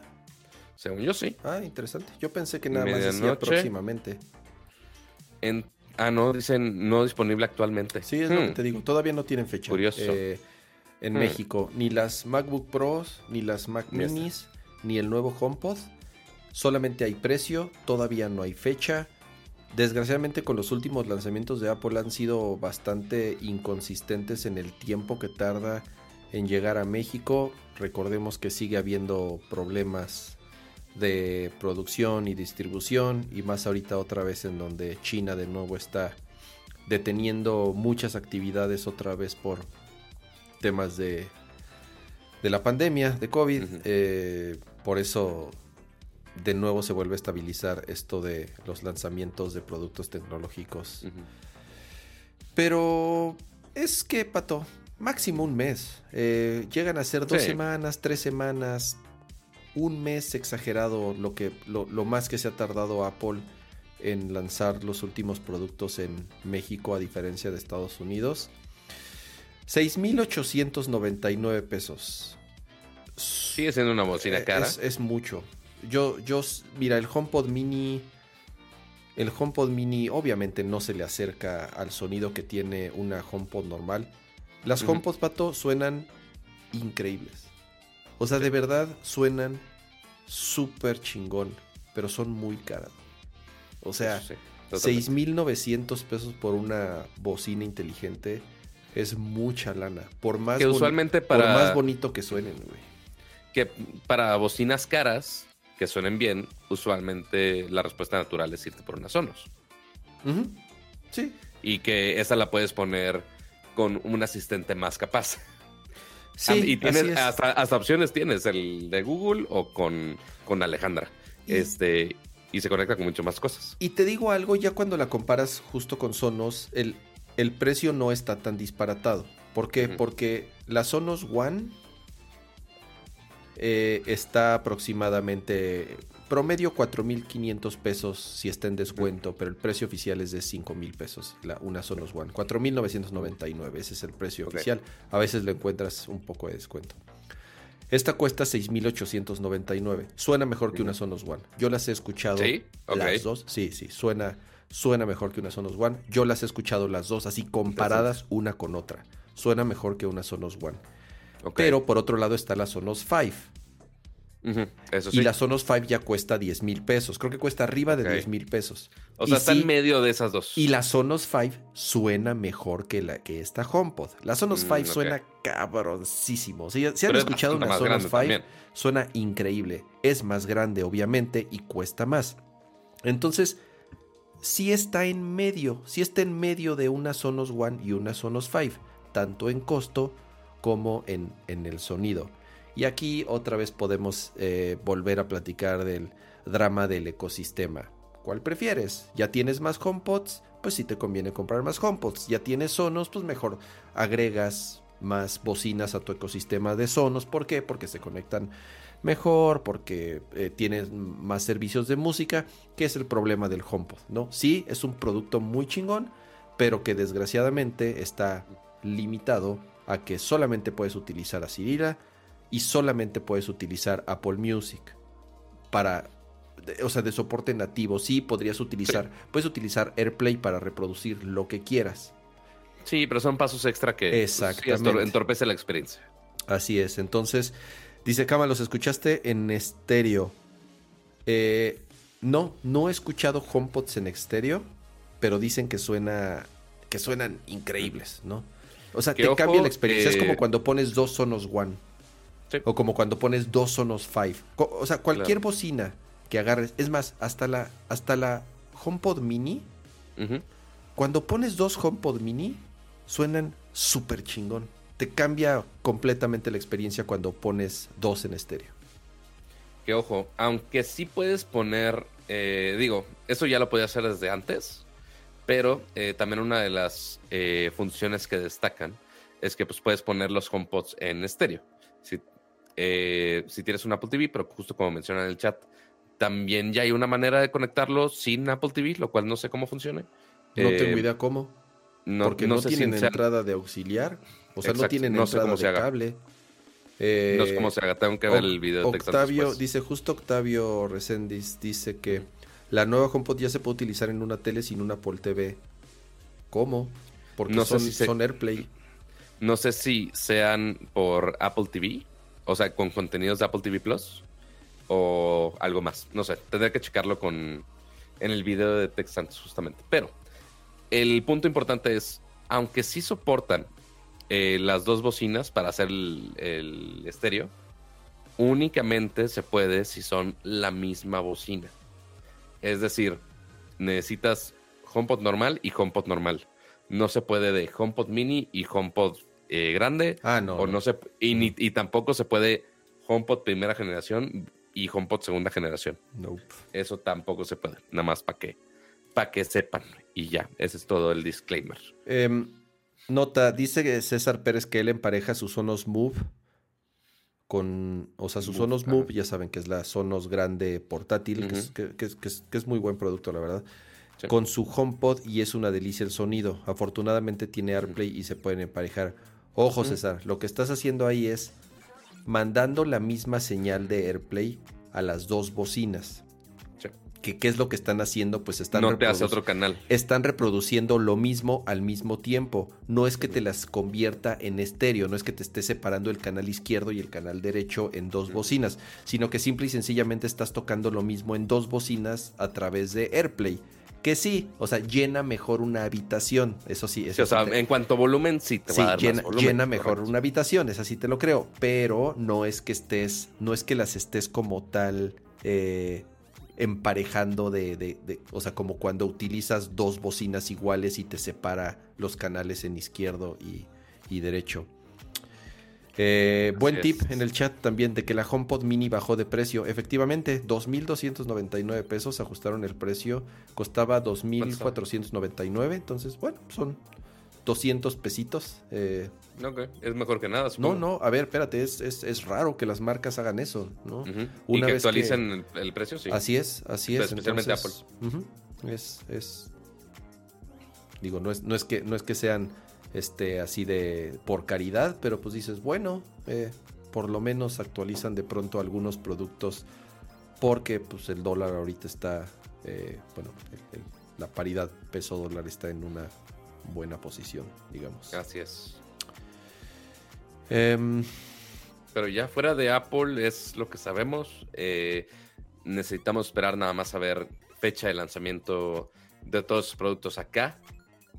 Y, y ya, digo, el otro lanzamiento que se nos había pasado de Apple, nada más es una... No sé si viste la campaña publicitaria de Apple Fitness hace unas semanas, Cama. ¿La viste? ¿La ¿No que la de? Apple Fitness? hicieron una campaña de Apple Fitness Plus, el servicio de ejercicio de Apple. Eh, pero hicieron una adaptación mexicana. Hicieron un anuncio exclusivo para México. Órale, no lo vi. Eh, es una estupidez. Digo, es una. Es cagado. Y no voy a decir, no es una estupidez porque es la persona que propuso esa idea. Eh, pero eh, pusieron ahí un setlist especial de Reyes Guadalupe. Entonces, obviamente para Día de Reyes, este, la gente que agarra el Guadalupe Reyes para emborracharse, para engordar, para todo tipo de cosas, pues bueno, con Apple Fitness Plus las propuestas de año nuevo de Ujú. ser más fit y demás, Ok. pues bueno, lo agarraron a la inversa, entonces hicieron el anuncio de, Ah, de a, Guadalupe Reyes, lo, voy que a, seguramente estar por ahí. lo voy a buscar. Oye, a ver, Pato. Ya. eh, Samsung Unpack 2023. ¿Cuándo es ver. y qué van a presentar? Pues mira, muy rapidito, nomás deja pongo el time code de esto, Uno, una hora doce para terminar los temas de Apple. Una hora doce. Samsung. Ahí está. Eh, y dice Oscar Sánchez, gracias por ese super chat. Dice, cuando uso AirPlay con Apple Music en mi Mac con mis audífonos Bluetooth se escucha horrible. ¿Lo hago mal? Ap- AirPlay con Apple Music en mi Mac. Mm, Eh, no, ¿Qué a ver. audífonos, qué no. audífonos Bluetooth? Es que, es que o es AirPlay o es Bluetooth. Bluetooth. O sea, Ajá. o es, o es uno u otro. Porque. AirPlay, AirPlay utiliza Wi-Fi para transmitir Correcto. la información. Entonces, ahí está extraño. Ahora, se escucha horrible. Ahí te va, que es lo que, creo que ya sé qué es lo que está pasando. A ver. Lo más probable es que tus audífonos Bluetooth tengan micrófono. Entonces, cuando los conectas, cuando los conectas a una computadora, Ah, cuando lo los conectas a una computadora, divide el ancho de banda entre el sonido y el micrófono para que puedas utilizarlo y comunicarte. Entonces la música se escucha asqueroso. Esto es muy común. Esto pasa, esto pasa muy común Son cuando estás, estás escuchando música y de pronto por alguna razón entras a un Zoom o a una llamada o algo y entonces se activa el micrófono y se escucha asqueroso. Dependiendo de ciertos productos, tú cuando los conectas a la computadora se quedan los dos activos. Entonces, Sí. lo que te recomiendo es, eh, dice en mi Mac, ok, entonces lo que tienes que hacer es, en, cuando estés ut- utilizando esos audífonos Bluetooth, vete a preferencias del sistema y en sonido tú puedes elegir qué dispositivo quieres que sea para sacar audio y qué dispositivo quieres que sea para capturar audio. En este caso, cuál quieres que sea tu micrófono. Correcto. Y entonces pon en los settings que el micrófono quieres que sea el micrófono de la computadora, el integrado, el, o sea, cualquier otra cosa, pero que no sea el micrófono de los audífonos. ¿Para qué? Para que se libere el ancho de banda completo de salida de audio a tus audífonos y entonces ya se van a escuchar bien. Estoy casi seguro que eso es lo que te pasa y es un es un es un problema muy común. Así, ahí estaba. Eh, siguiendo ese tip, le puedes sin, y lo puedes hacer hasta sin entrar a los settings. Si está el iconito de la bocina en tu Así lado es. derecho arriba, Ujú, ujú. le dejas picado a Alt en tu teclado, le picas y ya te pone las opciones de input y de output. Nada más Ujú. que el input, que es el micrófono, lo cambies que no sean los audífonos y que sea algo más. Así como yo traigo estos audífonos y que no estoy usando este micrófono, que, sino que estoy usando este para que se escuche mejor estos audífonos por acá. Así es. Y, Octavio Reséndiz ya anda corrigiendo sus fake news. Este, que sí, es con Apple TV. Lo, o sea, lo otro es que pues, sí, obviamente puedes agarrar este HomePod como un hub para todas las demás cosas que ya estás conectando con Matter y demás cosas. Lo cual Así está es. bastante bueno. Pero así bueno, es. ahora sí, Chamchung. ¿Qué cosas sabemos de Chamchung? Pues bueno, como es costumbre, usualmente después de CES hay dos lanzamientos eh, grandes en cuanto a teléfonos de parte de Samsung. Últimamente lo han separado en estos dos, que es teléfonos normales, por así ponerlo, el formato que ya conocemos del ladrillito, eh, que es justamente los S22, y ya a finales del año ya son los plegables, ya los Z Flip 4, Z Fold, etc, etc. Pero, pues bueno, ya se acerca la fecha, y de hecho adelantaron la fecha eh, donde van a anunciar los S23, que ya son los que siguen. Eh, va a ser el primero de febrero en San Francisco, que ese de hecho había sido el último evento al cual había ido antes de que se cerrara todo el mundo. eh, y tres años después ya va a revivir este evento ya en físico. Porque de hecho los de los Flippy Folds también fue de manera virtual la presentación. Ok. Entonces ya va a ser presentación física. Eh, y pues ya más o menos ya dijeron algunas cosas que vamos a ver. Obviamente nuevo procesador, eso, eso es obviamente. Eh, y se están enfocando mucho en las cámaras, porque justo anunciaron casualmente estos días Ujú. que tienen un nuevo sensor de 200 megapíxeles. Que igual, la misma pregunta de los 96 gigas de, de la Mac. ¿Para qué quiero 200 megapíxeles? No lo sé, pero puedo tener 200 megapíxeles. Eh, y fuera de ahí, no sabemos mucho. Que quizá haya dos opciones premium fuera del S22 Ultra. En- digo, el S23 Ultra, que sería. Eh, y ya, pero pues sí, obviamente Samsung le está haciendo mucho hype. Pero tenemos que esperar a unas semanitas. Sí voy a estar por allá. ¿Y en dónde Eh, es? San Francisco. Ah. Entonces ahí lo tendré de primera mano. Ahí si me puedo conectar, pues les aviso ahí qué onda con la logística. Pero seguramente ya los podré probar ahí un rato y les platico qué tal están las cámaras, si puedo tomar fotos de la luna o no puedo tomar fotos de la luna, que se están enfocando mucho en eso también. Ya saben, ah, ya es llevar las cámaras a los límites más extraños posibles. Ya se colaron los diseños, ¿va? Seguramente. Ya, ya, ya, ya seguro Son muy todo. parecidos. Mm. Básicamente, o sea, de lo que se ha colado de los diseños, pues de hecho creo que sí es igual. Pues según yo sí es muy parecido. O sea, sin el... eh, según yo el S22 todavía tenía como que este borde, de, eh, ¿cómo se llama? Que tenía como un aluminio ahí desbordado. Un marquito. Un marquito que se veía bastante bien. eh, Ah, no, a mí me gusta hay- más así. Así. ¿Así sin nada? Sí, a mí me gusta Así. más así. Ah, ajá. Se Pues ve sí, más fino. Oh, sí, digo, habrá sus diferencias. Digo, a mí me gustaba cómo se veía, pero sí, ahora los diseños van a ser más similar a, a este sin, sin ese bump este, más remarcado. Eh, pero sí, fuera de ahí, pues no sé qué otro teléfono. Dicen que va, va a haber dos opciones premium. Uno sería el S23 Ultra, pero no sé cuál sea el otro. Entonces habrá que esperar a ver qué. Está bueno. Y, y como dice alguien en el chat, que se llama Nerdcore Podcast, también va a ser eh, muy ¿Quién es ese importante? Ah, que pongan eh, que pongan sus bonitos likes, amigos. Somos un poquito más de 300 personas. Entonces, si dejan su bonito like, nos harían un gran favor. like, like, like. Y ya les recuerdo, les recuerdo también antes de que termine el changarro. Sus Pero sí, fuera de ahí, no tenemos más novedades de Samsung, solamente eso. ¿Qué día es? Eh, Primero de febrero. Ay, Entonces ya deja, 11 días. reviso qué día cae. Sí, ya no falta nada. Eh, justamente cierro esto. Es miércoles. Entonces bueno. seguramente ya miércoles. A ver si jueves me da la vida. Porque igual son dos horas desfasadas porque San Francisco. Y a ver si me puedo conectar aunque sea un ratillo. Muy bueno. Eh, hace mucho que no platicamos de uno de nuestros personajes consentidos en este show y obviamente no podíamos arrancar el año sin hablar un poco de lo último que ha sucedido con Twitter. Eh, varias cosas han pasado desde la última vez que platicamos de este tema. Número uno, problemas financieros. Eh, se reporta que este último cuarto se redujeron 35% los ingresos de Twitter, lo cual hace que salgan casi, casi tablas, pero eso es si Twitter y, y, eh, eh, Elon Musk no tuvieran ninguna deuda. Pero ¿qué fue lo que pasó? Acuérdense que Elon Musk, para poder comprar Twitter, pidió muchísimo dinero prestado, tuvo que vender muchas acciones de su compañía, que también por otro lado está llegando a los niveles más bajos en cuanto al valor de la acción que se habían visto en no sé cuántos años.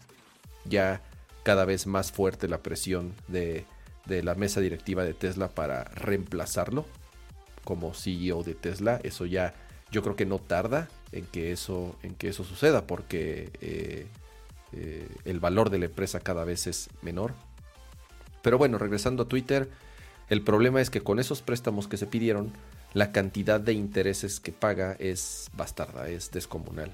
Y si Twitter no genera dinero, obviamente eso tendrá que salir de su bolsa por lo tanto tendrá que seguir vendiendo acciones o tendrá que seguir pidiendo dinero prestado por otro lado, porque Twitter no está haciendo dinero, al contrario, cada vez está haciendo menos dinero, al grado que ya hay reportes de que han dejado de pagar las rentas de la, la, renta de las oficinas de San Francisco. O sea, ya es así de pena ajena, así de no mames, esos güeyes no pagan su renta. Han empezado a subastar equipo de las oficinas, han empezado a vender cosas. hay reportes, digo, también ya ya no sé qué tan exagerado sea. Y cosas también tan- bien extrañas. Qué tan mentiroso. O sea, porque hasta yo digo, ay, eso sí suena. O sea, hasta no creo que eso sea cierto. O sea, reportes de empleados que dicen que tienen que llevar ya su propio papel de baño a la oficina porque ya no están surtiendo de. eh, o sea, ya no están surtiendo absolutamente nada de productos de limpieza. Ya no hay una compañía, antes tenían una compañía obviamente que se encargaba de limpiar, de surtir. O, o sea, a ver, de pronto dices, ok, sí suena ridículo, pero tampoco suena tan lejos después de haber escuchado tantas historias de terror de qué es lo que está sucediendo ahí dentro. O sea, que de plano ni papel de baño tengan en las oficinas de Twitter. Y para acabarla de amolar, a mí lo que más me pegó y lo que sí verdaderamente se me hace algo súper triste. Pero an- antes de que pases ese tema, Cama. ¿viste qué fue la cosa rara que vendieron esta semana? Que, un Ayer. le- que letrero de Twitter, ¿no? Un letrero luminoso o algo así, o sea, algo así de No, ya. o, eh, Mm, ¿cuál o sea, fue? similar es Ajá. literal, es una estatua del pajarito azul de Twitter, del logo de Twitter, que pues, estaba en las oficinas de Twitter. Lo vendieron por 100 mil dólares en una en una auction. Se me fue la traducción. Mi white chicanismo, no subasta, perdónenme. Mi white chicanismo me está pegando. Güey, no da eh, ni para pagar el sueldo de un junior dev. O sea, Básicamente. Y ya. eh, O sea, por más que suene un chingo de dinero, es como de, güey, pues en cuanto lanas de un... Pues ya no es un startup, o sea, de una empresa tan gigantesca como lo que es Twitter ahorita, pues sí, no, no te aporta mucho, que digamos. Pero ahora sí, ¿cuál fue la otra noticia triste? eh, todo empezó la semana pasada cuando de un momento a otro las aplicaciones más famosas de terceros que existen de, de- de Twitter dejaron de funcionar. Twitterific y Tweetbot, entre otras. Pero esas dos son las que realmente son utilizadas por millones de usuarios de Twitter. Es, es, son aplicaciones que tienen muchísimos años y que ahorita podemos eh, hablar en particular de una de ellas. Dejaron de funcionar. Y todos dijeron, ok, bueno, vamos a esperar a que restablezcan los servicios. Y pasaban las horas y nada. Y pasaba un día y nada. Y pasó el fin de semana y de pronto lo único que salió fue un tweet de una cuenta de, de- de soporte de Twitter que decía, acabamos de hacer unos ajustes en nuestros términos, lo cual ha deshabilitado el acceso a nuestras a nuestros servicios para aplicación para aplicaciones externas. Y fue así de ya, o sea, ¿Qué, qué? ¿Qué, qué- qué más? O sea, ¿por qué? ¿Qué pasó? ¿Qué hicimos? Eh, ¿Qué O sea, ¿qué, ley violamos? ¿Por qué no cerraron la llave? ¿Por qué no cerraron la puerta? ¿Por qué ya no podemos acceder a eso? Y entonces, pues ahí se quedó. Siguieron, pasaron la, siguieron pasando las horas, siguieron pasando los días. Y ya a escasas dos, tres horas, justo apenas, este, justo antes de que, de que empezáramos el programa, ya salió un comunicado oficial de Twitter en la que ya oficialmente no permitirán que ninguna aplicación externa a la que ellos tienen, a la nativa. Tenga acceso a los servicios y a las APIs de Twitter. Entonces, oficialmente se acabó. Ya no habrá más aplicaciones de tercero. Y entonces, pues ya solamente si quieres acceder a Twitter, pues será eh, a través de la app oficial. Que si han usado aplicaciones de terceros, principalmente en, en, ya digo, ya sea en Android, pero en iOS, Tweetbot y Twitterific, pues se darán cuenta que la experiencia es completamente diferente. Hablando en particular de Twitterific, este, o sea, a ver, y, y Y ahorita que aparte, podemos- esta, esta opción de terceros, digo, aparte que sí te ofrecía una experiencia distinta, también era de paga, también, ¿no? Bueno, Si no era- me eran aplicaciones de paga, no para Twitter, sino para, para o sea, aplicación, o sea, le pagabas a los developers de, de- Sí. de estas, de estas aplicaciones. Sí, por supuesto. eh, tenían, ya dependiendo de la aplicación, tenían diferentes eh, modelos de negocio. En particular, Twitterific tiene una historia muy interesante. Twitterific es una aplicación que salió en el 2000. eh, Twitterific es una aplicación que la hace una compañía que se llama Icon Factory. Icon Factory es, es un estudio de aplicaciones de, diseño que ha hecho, hace eh, aplicaciones de Mac desde hace más de 20 años. Tienen muchísimo, más de 20 años, no sé, 25 años, no sé cuántos años tenga eh, Icon Factory de existir. Eh, ellos hicieron Twitterific en el 2007, o sea, casi luego, un año después de que salió Twitter. Fue una de las primeras aplicaciones disponibles en el App Store. Cuando salió el App Store, fue de las primeras aplicaciones en estar ahí.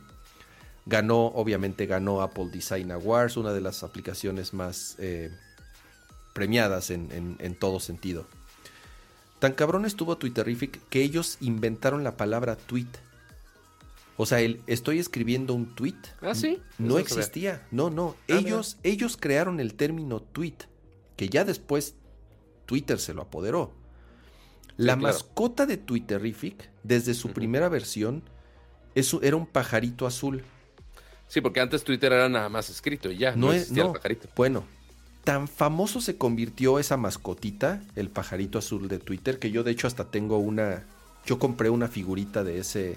Mm. de. Yo tengo una figurita de ese, de Twitterific, del, del pajarito, porque alguna vez ellos, los de Icon Factory, mandaron a hacer los, los juguetitos y los vendían. Mm, ok. Y hasta el mío está, está autografiado por Evan qué Williams, que fue uno de los founders de Twitter. ¿no? O sea, un amigo Oh, que wow. fue, un amigo que fue a un evento de Twitter, le di el mío y le dije, güey, si te encuentras a, ya sea a Evan Williams o a Jack Dorsey, al que sea, que te firmen. Y güey, y, y tengo uno firmado por ellos, ¿no? Ah, qué chingón. Pero bueno, se volvió tan famosa esa mascota, ese pajarito azul, que pues Twitter lo adoptó. Y, el, y el, de cierta forma el logotipo de Twitter es una silueta de un pajarito azul, que no existía. Fue gracias a. Twitterific. Em, muchas de las cosas que empezaron a surgir en Twitter fue gracias a aplicaciones de terceros, como el hecho de poder subir imágenes. Twitter no te permitía subir imágenes. Pero antes Sí. lo podías hacer en una aplicación de tercero. ¿Y qué es lo que hacía? Pues los, los subía. Pone el a link un- ahí medio raro. Exactamente, lo, surbi- lo subía a un servicio adicional y entonces te ponía, te embebía ahí el, el link. y- pero de cierta forma, muchas de los de los eh, de los patterns y de los, o sea, de las cosas que adoptó Twitter como integraciones nativas fue gracias a esas aplicaciones de terceros. A ver, así de sencillo, la aplicación de Twitter, Pato, ¿sabes cómo surge? Surge gracias a una aplicación de tercero, por eh, un, un, un developer, y ah, se me fue el nombre, a ver si, a ver si ahorita alguien se acuerda en el, en el, en el chat, es súper famoso. Él hace una aplicación de Twitter y él es el primero en crear el concepto de eh, scroll down to refresh. Ubicas ese pattern que ya es nativo, en, incluso ya es nativo en el sistema operativo, en, en varios sistemas operativos móviles, que Sí. haces swipe hacia abajo y, Y se, ac- te- y se actualiza te- y se, y se, y se llamaba Tweety, la aplicación que él creó. Él crea Tweety. Ajá. Tweety se convierte en una app súper famosa también. Pero ese gesto de, de- él, él inventa ese gesto de, de, de swipe to refresh. Y él mismo dice, me acuerdo muy bien porque le preguntaron así de, güey, ¿por, por qué no lo patentaste? O sea, ya sabes, dijo, no, no, o sea, me pareció una gran idea y yo lo que quiero es que lo usen, lo, lo usen los demás. No me importa. O sea, que lo usen los demás. Y güey, hoy en día es un pattern, es un comportamiento súper adoptado, el, el famoso swipe to refresh. Bueno, Twitter compra ese cliente que es de un tercero y además el güey, el developer, lo contrata a Twitter. No, él obviamente comp- compra, compran la aplicación, compran al developer, se va a trabajar a Twitter y ahí dentro, ahí dentro trabaja un, un buen rato. Tweety se convierte en la aplicación nativa de Twitter. Pero regresamos a lo mismo. Twitter es hoy en día gracias a todo lo que aportaron esas aplicaciones de terceros, güey. Y entonces, de un día a otro, que este pinche charlatanazo diga, ya, pues ya no quiero, güey, ya les voy a cerrar la puerta porque, pues yo quiero que a fuerza usen mi aplicación fea. Güey, o sea, ya, ya, de verdad. Cuando uno cree, o sea, cuando uno piensa que ya llegó al límite y que ya no puede seguir eh, cavando más profundo y que ya no puede seguir hundiendo más este pobre barco, esta, Gracias, Alan Ramírez. Loren Bridger, es correcto. Busquen a Loren Bridger. Loren Bridger es, un, o sea, es, eh, eh, es una eminencia. Este, él es el creador de, de Tweety y él es el creador del, del pull, to to Refresh, se llama. Ese es, ese es el, nombre del, del, gesto. Em, Pero sí, este cambio de, ok, digo, obviamente lo que Elon Musk está haciendo es intentar recuperar cada centavo que se pueda o que se esté escapando por otros lados.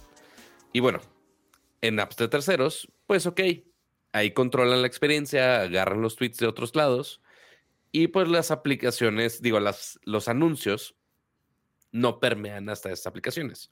Ya el cómo manejan los anuncios, esas apps de terceros, pues es distinta y no llega ese dinero finalmente a Twitter. Pero el dilema aquí es, ¿qué tantos usuarios pueden tener estas apps de terceros para que realmente represente un costo o una ganancia significativa a Twitter? Seguramente no tiene sentido alguno. Es lo más probable. O sea, es nada más como, como dirían algunos patadas de ahogado. Es como de, güey, vamos a cerrar de donde sea. ¿Por qué? Nada más. ¿Cuánto va a ganar? Dos centavos más.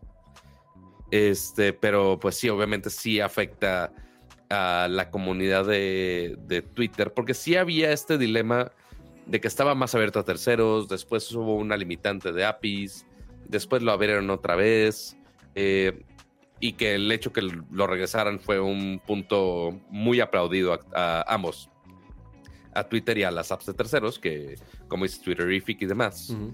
Eh, pero pues sí que Moss lo haya cerrado, está muy extraño y no tiene nada de sentido, es nada más afectar a los que sí son medio pro users de, de, Twitter. Lo que sí, quién sabe, es que tanto gasten en soportar el API. Es lo único que medio me podría preocupar en cuanto costos de operación, pero tampoco creo que haya sido, híjole, estoy perdiendo un chingo de dinero porque le estoy dando acceso a los tweets a terceros. Lo dudo muchísimo. No, y lo más triste de todo esto, Pato, es que justo, o sea, le, diste el clavo, le, le pegó a los usuarios más fieles y que más tiempo tenían utilizando la plataforma.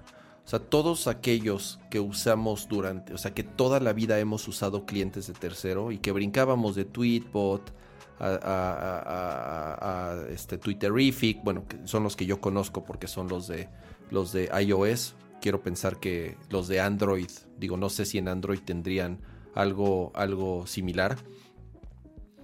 Eh, son los usuarios más fieles de la plataforma. Son los usuarios que estamos ahí desde hace muchos años y son los usuarios que realmente interactuaban. ¿Por qué? Porque la herramienta, o sea, la, aplicación, las aplicaciones estaban muy bien hechas, güey. O sea, aplicaciones nativas, súper bien diseñadas que a pesar de que les cerraron la llave en muchas cosas, o sea, Twitter cada vez les fue apretando la tuerca y dejaron de tener acceso a cosas nuevas como eh, los polls, digamos. Las encuestas, el poner varios eh, formatos de imágenes a la vez. Es, así es. Entonces, eh, son esos usuarios los que realmente aportaban a la comunidad de Twitter y los que de cierta forma queríamos mantener este barco a flote y les, les, les das una patada en, en, las nalgas, güey, y así de, güey, lo siento, pero estoy perdiendo centavos porque no puedes ver mis pinches anuncios culeros. Porque, digo, ese, ese era también otro de los beneficios de utilizar las aplicaciones de terceros. Pues no veías los anuncios de Twitter. O sea, sí pagabas por utilizar la aplicación, pero bueno, no veías los anuncios de Twitter. A lo mejor la, la respuesta hubiera sido a ver de, ok, sí va a haber aplicaciones de terceros, pero tienes que mostrar los anuncios. A huevo. Sí, actualizar las condiciones sería lo más actualizar las condiciones. Ok, va. Y entonces ya es de cada usuario va a decidir si, si sigue utilizando la app de tercero o utiliza la nativa, lo que sea.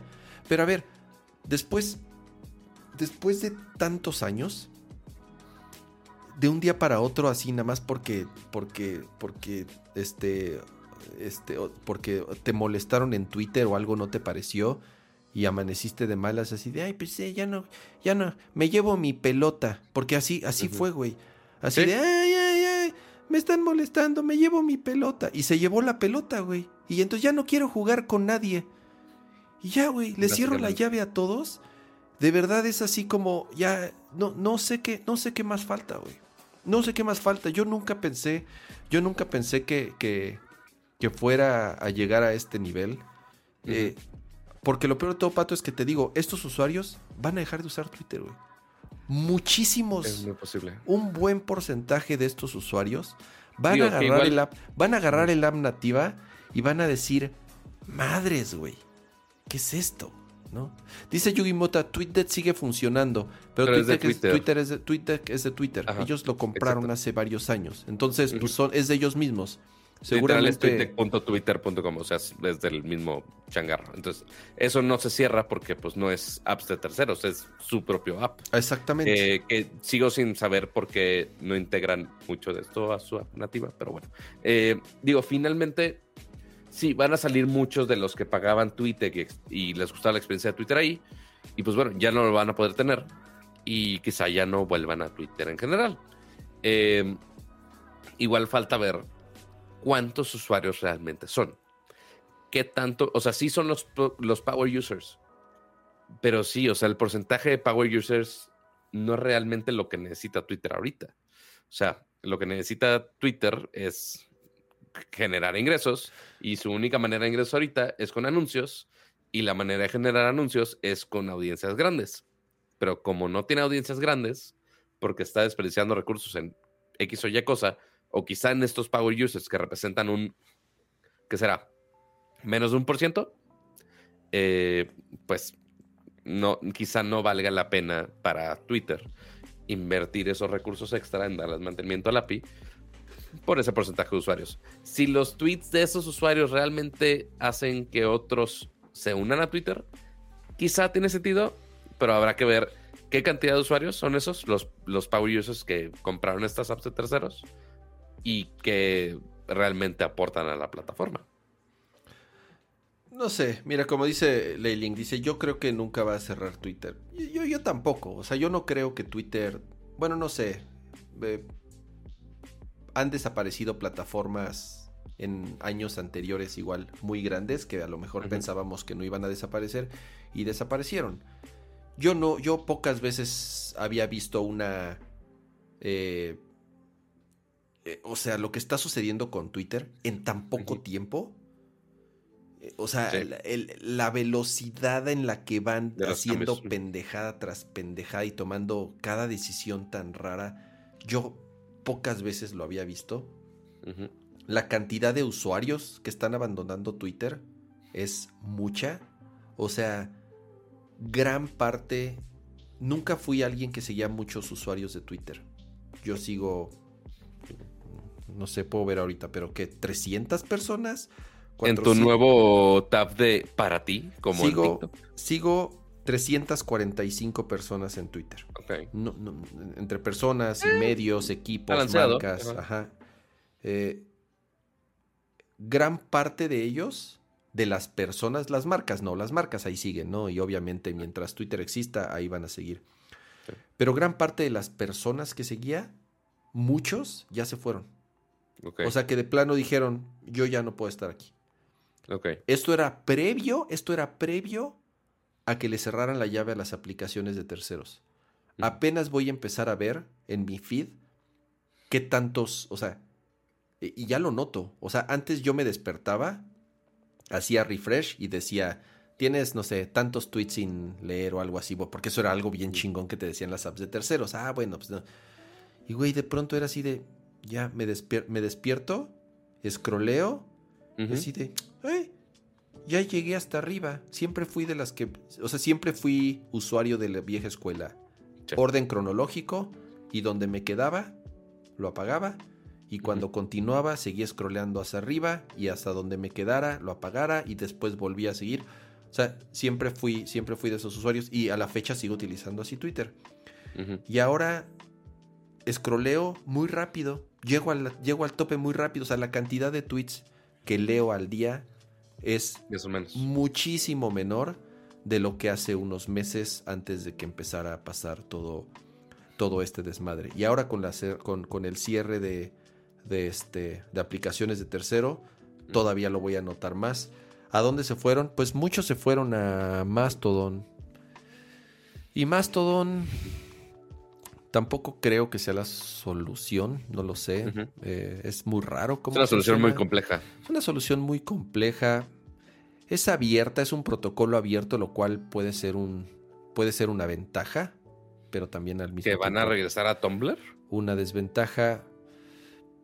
Hay usuarios que se fueron a Tumblr, hay usuarios que nunca han dejado Tumblr. Yo la verdad nunca, yo nunca fui usuario de, de, de Tumblr. Em, no lo sé. Yo la verdad abrí mi cuenta de Mastodon. eh, he escrito una o dos cosas y no la he vuelto a abrir. O sea, yo sigue, sigue siendo Twitter mi red social número uno mientras dure y no sé qué tanto más vaya yo a aguantar ahí y hasta qué momento pues simple y sencillamente me voy a Que mover. vamos no a sé. esperar a que Google saque otra red social. No, y no. Bueno.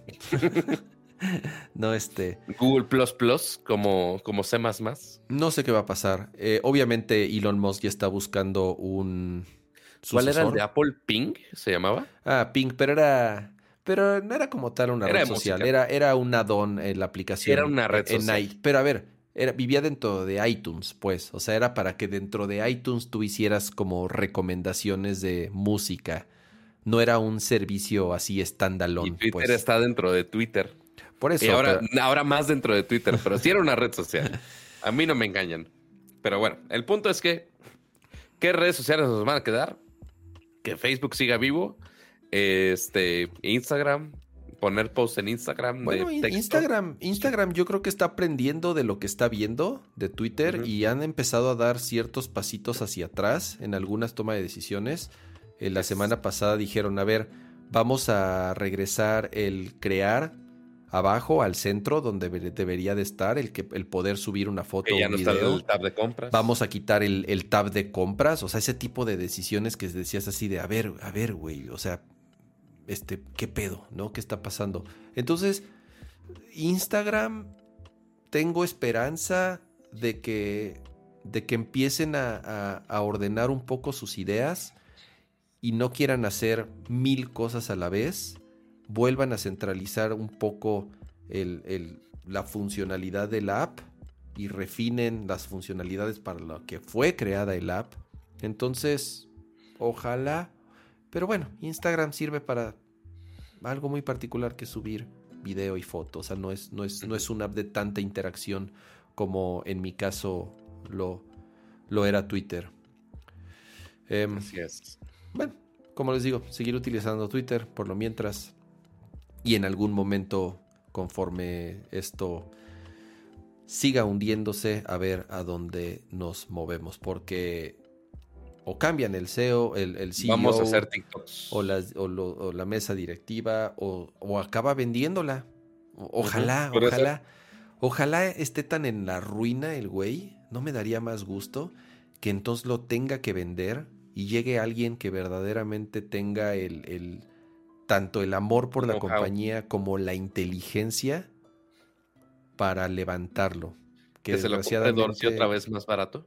Sí, pues sí, exacto. Que no sé qué tan fácil sea, pero a mí No sí me- siempre le he dicho, ¿no? Eh, eh, eh, me, me pega gacho lo que está sucediendo con Twitter. Pato, una hora cuarenta llevamos de programa. Vamos, vamos a pasar a, a- a nuestra sesión de, de, de juegos. Juegos. Y es que, y es que, es que, es una semana movidita, ¿eh? Eh. Apenas estamos en la, entrando a la, a la, a la tercera semana de enero Sí. Y nada más esta semana tenemos uno, dos, tres, cuatro, cinco lanzamientos, en mi opinión, muy buenos. El primero es Persona 3 y 4, que yo en lo personal, yo en lo personal no jugué. yo no jugué el Persona 3, pero Persona 4 lo jugué Golden, lo jugué y lo acabé en Vita. Brutal. Un juegazazazo que es Persona 4. Ujú. Hay personas que dicen que es mejor el 4 que el 5. Yo no me atrevería a decir eso. A pesar de que. Y, y eso que no ha acabado el 5. El 5 lo tengo, lo tengo pendiente. Pero Persona 4 Golden es un juegazo. Pero bueno, Persona 3 y 4 los acaban de lanzar esta semana para consolas de nueva generación. Entonces los pueden jugar en. PC, los pueden jugar en Switch, los pueden jugar en su PlayStation. Son unos muy, muy buenos juegos. El otro es Forspoken, que es este juego de Square Enix. Ya está por ahí un demo. Y también sale este fin de semana. Entonces, un muy buen ¿Ya lanzamiento. es fin de semana? Sí, ya sale el 22, 19, 20, 21, sí. Que, ojo, eh, regresando un poquito, Persona 3 y Persona 4, Persona 3 Portable y Persona 4 Golden eh, ya están en Game Pass. Entonces, si tienen Game Pass, Además, ujú, este, digo, aparte que están en consolas de nueva generación, pues para qué comprarlos si ya lo tienen en su membresía. Entonces, si tienen eh, pecera o Xbox, técnicamente, sigo sin pasarte mi cuenta de Game Pass para tu tele, no sé si lo has probado. ¿El cuál? ¿El Eh, cuál? Eh, mi cuenta de Xbox, para No que la juegues tengo. en tu tele. No la Por tengo. eso neces- Ah, necesito ponértelo para Es lo que estoy diciendo, cama. Este, pero no sé si se puede jugar en nube, fíjate. Ah, sí se puede. Sí está en nube. Entonces, técnicamente podrías jugarlo en tu tele. Este. Muy bueno. anuncio, no, anuncio no intencional. Pero ahí está. Este, Que por entonces, cierto, hablando de mi tele, no está el app de Hugh. Sergio, se te dijo, se te dijo. Muy mal, qué Eh, tristeza. pero bueno, eh, Forspoken, lo jugamos el demo un poquito. Sale el eh, 24, en no el 22, el 24. 24, pues ya falta poco, relativamente. Sí, sí, sí. Eh, ha estado con mucho retraso ese juego, pero al menos del parte de lo del demo y lo que ha dicho eh, algunos reviewers, no sé si ya han salido reviews. No han salido reviews todavía, por lo menos hasta el día de hoy no han salido opencritic.com. Seguramente no. Eh, no, Pero al menos que el demo sí mejoró bastante. A lo que OpenCritic. tenía perspectiva. No. La, la verdad le fue. la- las impresiones del demo son bastante positivas. ¿eh? Eh, no, no, no le. No le. No tuvo una recepción mala. Entonces, yo sí le tengo ganas al Forspoken. Todavía. eh, puse ahí un tweet de que lo, lo quería jugar en. en, eh, eh, mi intención era Deck. jugarlo en Steam Deck. Pero le- no- No ya no supe si lo hiciste cuando sacaron las especificaciones técnicas Bueno, o nada más fue pura casualidad. Vi lo de las especificaciones técnicas para PC y sí están Ajá. ridículas lo que pide. Sí. Pero eh, los juegos que están optimizados para Steam Deck no corren tan mal. Obviamente no se va a ver como un Y PlayStation está optimizado para, 5. para Steam Deck. Va a estar optimizado. Sí, ya lo anunciaron que va a estar optimizado para Steam Deck. Entonces, Ok. sí tiene soporte de Steam Deck, sí está verificado para Steam Deck. Acuérdense que Steam Deck para que los juegos funcionen deben de estar verificados y optimizados para Steam Deck y este lo está. Entonces, eh, a lo mejor la experiencia es buena y por eso me da curiosidad. O sea, sí me vuela la cabeza tener acceso a un juego de ese tamaño y con esas características en una portátil. Eh, para los que me preguntaban, ¿Cuándo te llega tu Steam Deck? no me llega todavía mi Steam Deck. Yo creo que me lo mandan a principios de la próxima semana. Tras. Entonces, si todo sale bien, a lo mejor ya podría dar mis primeras impresiones en el siguiente Nerdcore. Pero bueno, Podría ser. Sale Forspoken. Sale Fire Emblem Engage. Ese sale mañana. De hecho. ¿Mañana? Sí, Madre es mía. el 20. Eh, 20. Entonces seguramente mañana tengamos correo de, de nuestros amiguitos Nintendo. Así que ya sabes, Pato, desde las 7 de la mañana te voy a estar escribiendo. Y lo, lo podrían pensar como que es broma, amigos, pero no. 7 de la mañana, ahí va a estar cama. Chingue, joder, preguntando si ya me llegó el maldito código. Ya ves, ¿para qué Este, das tu correo? Mejor del Y, mío. y obviamente, y obviamente va a jugarlo Kama, porque pues es, es más su juego que mi juego realmente.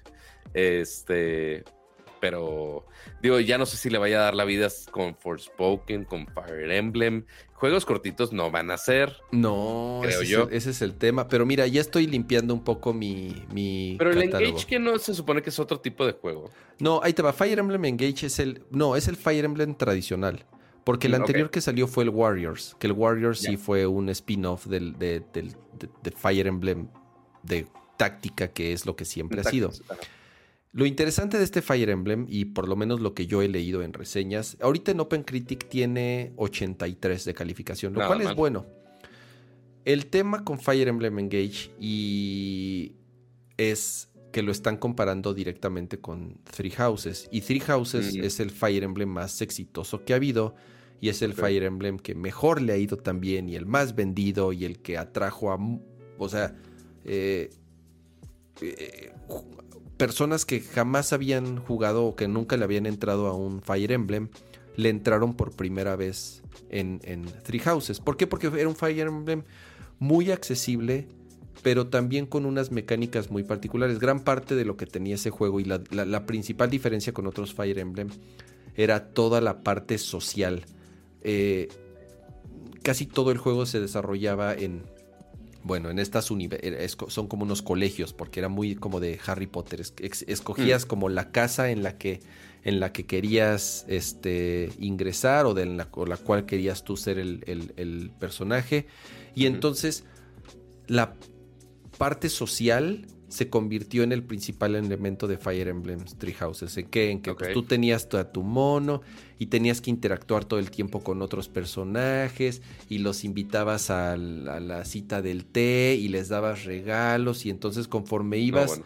eh, desarrollando esas relaciones con otros personajes, ibas mejorando las habilidades, ibas mejorando sus... ¿Se eh, convertía en Dating Simulator, Kama? bueno, de verdad era un dating simulator, lo cual a mí es lo que atrajo a muchos usuarios, pero a mí es lo que no me gustó de Three Houses. Yo juego Fire Emblem por, por, por los badrazos, por las tácticas, por los, o sea, por el juego de Fire Emblem, que es un juego de estrategia. Entonces, toda la parte social y de ir a platicar y de darle el Ajá. regalo. O sea, yo pinches diálogos me los saltaba así de saltar, saltar, saltar, saltar, hueva, hueva, hueva, hueva, hueva. Si yo quiero pelear, quiero pelear, quiero pelear.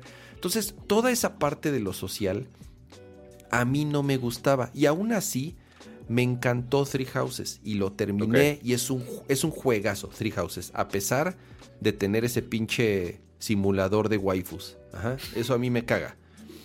Ok, Bueno. pues mira, este, al menos eh, el equipo de Nintendo ya sabe que si por si esta parte de, Fire Emblem no era suficiente cobertura, eh, seguramente va a haber más. Eh, y me dicen en otros chats, Ajá. eh, los ando enviando en YouTube. Dile a Kama que lo mandaré lo más temprano que pueda. Ah. Saludos. Gracias, Así, gracias. saludites y perdón por hacerte chambear a estas horas, pero A ver. gracias. Lo Así, si interesante. quieres- así, peti- peticiones son en este momento aprovechando que está ahí, básicamente. Lo Ay, qué que, lo, que, lo que me emociona de Fire Emblem Engage Ajá. y lo que ciertas reseñas le han dado como calificación un poco más no tan alta es que no tiene tanto peso esta parte del esta parte del de, Social. de la parte social, ya sabes, y del simulador de citas. Es y como eso- ya regresando al core del juego. regresan más, regresan al- a, lo importante o por lo menos por lo que Fire Emblem es famoso. Las peleas, la táctica. Y eso es lo que a mí digo, güey, quiero jugar este Fire Emblem. Porque esto es lo que, esto es, o sea, juego Fire Emblem con- por esto, güey. Si quisiera jugar un simulador de waifus, hay, hay, hay otros juegos hay dedicados. Hay muchísimos juegos que son simuladores de waifus. Y lo, por, lo que, por lo cual, ya leyendo las, las reseñas, este Fire Emblem creo que me va a gustar todavía más que Three Houses. Three Houses me, gustó, me gustó mucho. Y lo terminé, hice todo lo que pude hacer. Y eso que tenía muchísimo de esta parte social. Y este no lo tiene, lo sigue teniendo, pero no, no, no es tan importante. No es tan importante. Ya está un poco más enfocado a los madrazos, que es lo que, lo que combate. busco en Fire Emblem. Entonces, por eso estoy tan, tan entusiasmado con, con este Fire Emblem. Le ha ido bien en las calificaciones, sale ya en, en unos cuantos minutos, entonces seguramente ya les podré dar una opinión eh, eh, eh, de, de- de- ya después de haberlo jugado algunas horas para el próximo Nerdcore. El próximo Nerdcore segurísimo, porque no lo voy a sacar de su Switch este, toda la semana. Este, desde ahorita se les aviso. eh, pero pues a ver qué, a ver qué sale por ahí. Pues bueno. eso y otro de lanzamiento, y Nintendo- lo- y el último, ya nada más antes de pasar al ¿Cuál nos siguiente tema, Monster Hunter Rise, también eh, para mí Sigue los... sacando contenido todavía No, esa cosa. espérate, Pato. Para mí de los mejores, yo siempre lo he dicho, de, lo- de- de- de los mejores juegos de Switch, eh, de mis juegos favoritos, siempre es Monster Hunter, ya lo saben. Pero ya está disponible para PlayStation 5 y para Xbox. Mm, eso sí. Y creo que está en Game Pass. ¿eh? Déjate, A ver, ve. confirmo eso. No sé si está Eh, en Game Pass. duda. ¿Sigue sin crossplay?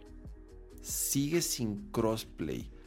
Que ese es, Es- eh, eso es un, sigue siendo una mentada de madre que es no una mentada de madre. Y desde World fue un, pro- fue un tema, güey. Pero además, ¿sabes qué es lo peor? No nada más es el Porque tema ni de- siquiera estoy pidiendo cross save. O sea, eso ya Güey, sería para- uf, chingón. No, bueno, para mí eso todavía sería más importante, güey. Porque ¿Sí? te digo, o sea, en el de Switch Sí, le sí está en metí- Game Pass. Sí está en Game Pass, güey. O sea, si tienen Game Pass, denle oportunidad a, a Monster Hunter Rise. Es un De hecho, curiosamente, ¿what? Dice, no está disponible por separado. O sea que únicamente está en Game Pass y no lo puedes comprar. creo. Ok, no, No, sé. lo sé. Ahorita les reviso bien porque está raro. Pero bueno, así la cosa. El punto es que ya está. Pero mira, yo quisiera jugarlo, por ejemplo, en Steam Deck. O Sí. quisiera jugarlo en PlayStation 5. Pero en Switch ya le metí puta, 200 horas o más de 200 horas, güey. No en me los veo Gráficos, en los gráficos más bajos en de los la- gráficos del pobre Switch que pobrecito ya da las nachas y que con trabajos alcanza los así en, en, en 480p los 30 cuadros por segundo, pobrecito. Amigos Switch. de Nintendo no escuchen esta parte. Este, pero sí. Pero a ver, o sea, es la realidad y aún así es la consola que más juego y es mi consola favorita, pero Sí. pobre Switch. y yo ahí sea, sigo jugando Pokémon igual. Sí, sí, o sea, pero, pero pobre Switch, o sea, ya, ya, ya le cuesta todo. Y un juego como Monster Hunter Rise, que digo, en Switch se ve muy bonito, pero cuando ya lo ves en una PC o en PlayStation 5 corriendo a 60, a más de 60 cuadros por segundo, dices, wow, lo quiero volver a jugar. Pero güey, Pero no es de cero. ya le metí tantas horas que no me veo, no me veo volver a, a este, no me veo volver a, a jugar. Pero si pudiera mi save, subirlo a la nube y que Capcom tuviera ahí algún, alguna plataforma en línea como lo hacen otras consolas o otros servicios o otras plataformas y en donde ese save lo puedas mover de una cuenta a otra, puta, o sea, otra historia sería, ¿no? Estaría increíble que ese save me lo pueda traer a mi Steam Deck o al Play 5 o a lo que sea y entonces poder, poder este, seguir jugando. Em, ¿Sabes qué es lo más extraño que porque además comprarías el juego dos veces o tres veces porque lo compraría en Play y lo compraría en Steam. O sea, compraría el estúpido juego tres veces. Hasta Sí. ganarían más dinero si pudieras mover tu save de una plataforma a otra. Literal el meme de toma mi dinero, pero pues, pero son tontos. ¿para qué, pa' qué te digo que no? Sí, sí, sí, pero ¿sabes qué es lo más extraño, Kama? Ahorita Eh. que estaba rascándole al app de, de Game Pass para checar esto de Monster Hunter, comprobando complementos. ¿Qué día te estás haciendo? Sí, sí, sí, confirmar todas las- toda la privacidad. Lo puedes jugar sin control, Kama, directamente en el celular. Digo, no sé quién se este, castigaría así, Ajá, pero, pero, pero o sea, en, pero en una Usualmente los que emergencia. tienen touch controls habilitados. Pero en una emergencia. Una emergencia. Mm. O sea, entonces lo puedes jugar en tu celular. Wow. Sí, Aquí están tus gráficos Next Gen. En tu celular sin control, todo directamente con los controles en pantalla. Qué chingón. Que se me hace rarísimo que así le puse a jugar y no me pidió control. Yo de, ah, caray. Este, obviamente le puedes conectar un control Bluetooth. Este, pero sí, rarísimo que uno, que esté en la nube de Microsoft. eh, y dos, que te deje con eh, touch controls. ¿Sabes qué me voy a pues, comprar? Ya cada vez he visto más atractivo y más porque unos, o sea, los cuates con los que, bueno, con los que jugaba en PC, que ahorita jugamos otras cosas, este, juegan, ya están jugando en su teléfono, se compraron el, el control ¿El de Razer? No, el, el de PlayStation. ¿Ves que se, Mm, hubo- ok. Y Que es- ah, parecido. ¿cómo se llama la marca? Se me Es- fue, se me fue Es algo marca. Bones, ¿no? Eh, exacto, ese. Se compraron la versión No de, Play- de-. PlayStation para el iPhone y están encantados y dicen que es una chingonería. Entonces me, vo- me voy a comprar uno de esos y entonces Bones se podría llama. jugar, podría jugar con, con en el teléfono, en la nube o juegos, digo juegos nativos, no sé. Se ve mejor que en la Switch en, en, en stream. O sea, La el, neta, el cloud, el considerando cloud- que este tiene Quad HD, sí. el quad en el celular se ve mejor en el Switch. Fuertes, Switch lo va decla- a correr a 720. fuertes seguro. declaraciones, Patricio González. ¿Yo qué? Yo qué? Digo, aquí lo está cor- el stream es en 1080 para que le enga- engañemos a gente. Este, pero eh, si estás en una tele Samsung sí podría ser en 4K, el stream, el stream de la nube. Eh, pero sí, el Backbone al menos ahorita en Amazon está en 2600 baros. El Pero mejor te, mejor te voy a regalar un control de Xbox para que puedas conectarlo, uno, al, a tu celular, si quieres. Y dos, lo puedes conectar a tu tele para que puedas jugar juegos de Xbox ahí directo. Mm, muy bien, Pato, te lo ¿Te agradezco. parece bien? Me parece. Regalo de Reyes muy atrasado, pero sí. Me parece fabuloso. Entonces, a ver, Muy semanita muy movida. Hasta te Nada- voy a comprar un control de Stadia que ya puedes conectar por Bluetooth. Bueno, por lo menos no es un pisapapeles. Menos mal. Eh, semana muy movida y por ahí decían en el chat, el remake de Dead Space sale el 27 de enero también. Ya también falta nada. estamos a nada de que salga el remake de Dead, de Dead Space. Le tengo sí muchas ganas. Yo soy, estar moviendo yo soy- contactos. yo soy súper fan de Dead Space. Yo sí, he- yo sí acabé los tres originales. Eh, entonces sí le traigo ganas a este remake. Y más después de lo mal que le fue a Callisto Protocol. Que Sí. prometía mucho. ¿Por qué? ¿Por quién estaba detrás? Porque obviamente estaba inspirado en, en Dead Space y no le fue nada bien. Entonces, pues sí, estoy entusiasmado de que este remake de Dead Space sí sea lo que realmente estábamos esperando. Más fidedigno. Habrá que ver si EA no hace un EA y le mete microtransacciones o una cosa así. Y que sí lo mantenga igual a como estaba. Nada más con básicamente gráficos y sonido mejorado. Ujú. Este, yo no lo jugué. eh, sé que hay un hype muy grande de Dead Space. Eh, sí le ten- obviamente muchos en es- digo, saben que de repente streameo. Y mucha gente de, ay, sí, juega Dead Space. Y yo digo, ay, güey, me va a dar mellito y seguramente jugarlo por primera vez ya con el Me remake. voy a hacer pipí. Eh, eso vende views, cama, vende views. Este, pero no, esas cosas se venden en el OnlyFans. Este, pero sí, sí, sí estoy interesado en, en probarlo. Este, y más porque va a ser el único no RPG que va a salir en estas fechas. Es. Eh, entonces sí, seguramente lo vamos a probar unos cuantos días. Y pues ya fuera de ahí, lanzamientos de enero, ¿nos falta alguno? No, pero lo que sí tenemos es que ya es nuestro último tema de videojuegos antes de pasar al cierre del Ajá. programa. Ya tenemos la lista oficial de los juegos de lanzamiento que estarán disponibles eh, con, PlayStation con VR. el, ajá, así es, cuando salga el PlayStation VR 2. Son más de 30 títulos, de los cuales incluye lo siguiente. Y a ver, ojo, ¿eh? Y, y ahí, ahí en el chat, a ver, di- y- o tú, Pato, dirán qué onda porque así, o sea, de la gran mayoría que estoy leyendo no, no tengo ni la menor idea qué diablos es. Ajá. After the Fall, ni idea. Alter Breaker, ni idea. Before Your Eyes, ni idea. Cities VR, ni idea. Cosmonius High, Ha de ser, ha de ser un Sim Simulator VR. Cosmonius High, ni idea. Creed, Rise to Glory, supongo que De es de boxeo. box. De box, Correcto. ok. Que es Eh, el que está en Oculus. Ok, ah, o sea, En- es, de- un pues. port, es un port de Oculus. The Dark Pictures Switchback, ni idea. Demeo, ni idea. Discronia, ni idea. Fantavision, Fantavision sí lo conozco, es este juego rítmico de fuegos artificiales. Gran Turismo 7. Eso está chido porque es la misma versión que ya tienes de PlayStation, o sea, la versión que ya existe de... ah, déjate, pongo aquí tu... tu ahí está. O sea, el, el mismo Gran Turismo 7, si ya lo tienen, va a ser un update que van a poder jugar sin costo adicional al PlayStation VR. Eh, Horizon Call of the Mountain, que es el lanzamiento estrella, obviamente. Job Simulator, que es el mismo que existe en, en Steam. Jurassic World Aftermath. O sea, de, Jurassic World, pero no, no tengo idea de qué sea. Eh, Kayak VR, pues un simulador de kayak, supongo. Kizuna AI, ni idea. The Last Clockwinder, The Last Brigade, Moss 1 y 2. Moss es el del ratoncito, ¿verdad? No te digo, Pato.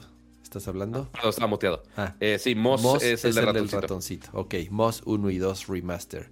NFL Pro Era, pues de americano. Ese jamás lo he visto, fíjate. Y, y digo, tiene el logo de la NFL y todo. Este, Eh, entonces, pues, no es- Man's Sky, ok, cool que No Man's Sky va a estar disponible en PlayStation VR 2. Pablo Jamás he visto cómo es la experiencia de VR de, VR de esos güeyes. ya, Pablo VR, ni idea. Eh. Pistol Whip, de Places. Resident Evil Village, igual, este creo que el lanzamiento más interesante, número uno, que sea de lanzamiento, porque eso no lo sabíamos. Sabía que iba a ser un update, pero que no iba a estar disponible de lanzamiento. Entonces, qué chingón que va a ser un título de las... O sea, que, que van a actualizar Village para que esté disponible en el lanzamiento. Así es. Res Infinite, un juegazo de eh, Su Majestad, eh, el creador también de Luminis, Michiguchi. Eh, Star Wars, que ya se está olvidando el nombre. Songs in the Smoke, Star Wars Tales of the Galaxy Edge, Synth Riders, The Tale of Onogoro, Tentacular. Tentacular suena a juego hentai, no lo sé. Ah, no, ya vi ahí Seguramente. la caricatura. Sí, se ve más Eh, caricaturesco. Ajá, ya vi ahí la, la- la portadilla. Eh, Tetris Effect ah, es un juego también famoso que hay en VR, que estuvo disponible en PlayStation VR 1, creo, también. Creo que sí. Thumper, The no sé qué Walking diferencia haya con el de Connected, pero sí. ya. Thumper, The Walking Dead, Vacation Simulator, What the Bat y Zenith. Ah, a What ver, the- What About, si no han jugado What the Golf, este, que pueden jugar hasta en el, hasta en el iPad, está en Apple Arcade también. Eh, muy bueno, muy cagado. Es un humor muy estúpido. Eh, pero sí, What the Bat seguramente va a ser lo mismo, pero pues con bats. Eh, y pues, a ver, Cama, de estos, ¿cuántos son? Un, dos, tres. mucho, cuatro, mucho relleno, ¿eh? Mucho relleno, la neta. Justo te iba a decir, de estos, ¿cuáles realmente ubicamos? Ah, Porque, obvia- pues, ah, ya quitaste la imagen. son, Ah, son 30, son 30 juegos. No, a ver. a ver, aquí dice 30 juegos.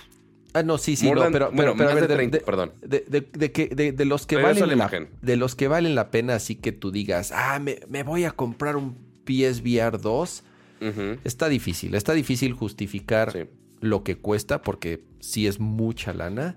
totalmente. Y a ver, digo, para aventarse a comprarlo el primer día y tratar de justificar por la cantidad de juegos que hay, Ujú. híjole, a ver, ¿cuál se salva? Resident Y- Evil Village, se salva obviamente Horizon, que es el Ajá. juego estrella. A ver, me voy por el orden del como están aquí en las imágenes. A ver, el de Creed, he, he escuchado No, buenos reviews, no lo he probado, pero a ver, Gran Turismo, eso sí. Sí. Horizon.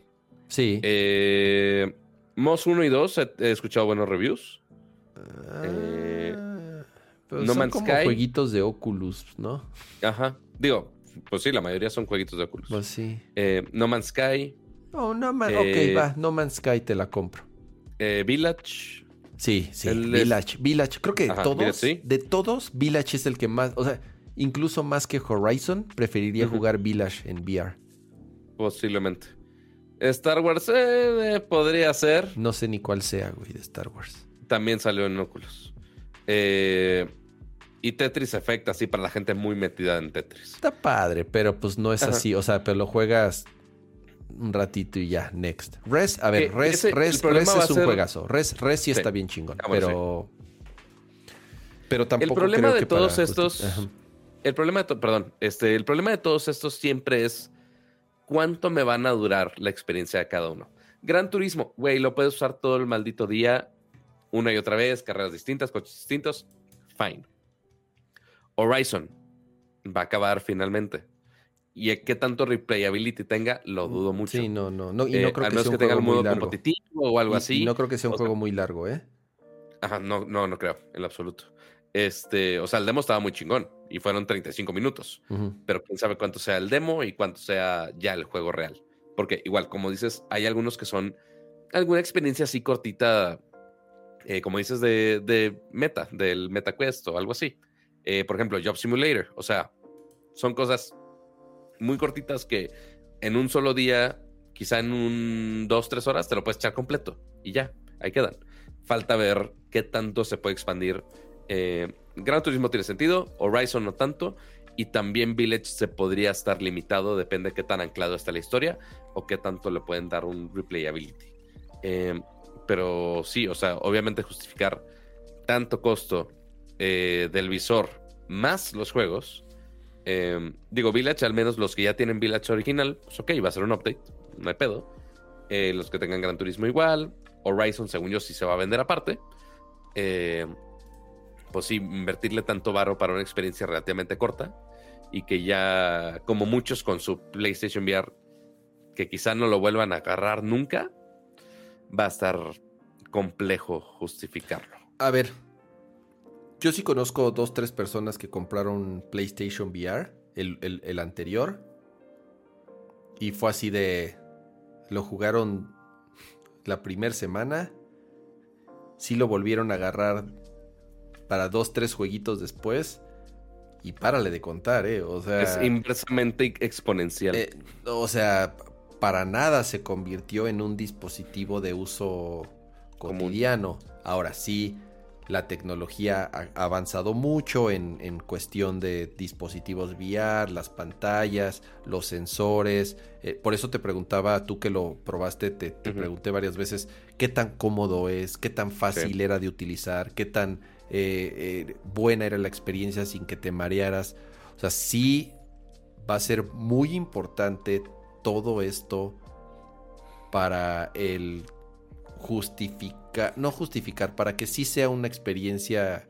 eh, El problema es que, ok, si es cómodo, si es más este, inmersivo, tienes buena resolución, es, eh, tiene buena este, retroalimentación áptica, o sea, sí te da una buena experiencia. El problema que sigue siendo, yo creo que ese problema se mantiene, es que no es una experiencia duradera. Y es más por los juegos que están disponibles o qué puedes hacer con él. Ok, mínimo eh, Meta dice, ah, güey, ahora es para trabajar, no solo para jugar. Ok, güey, fine.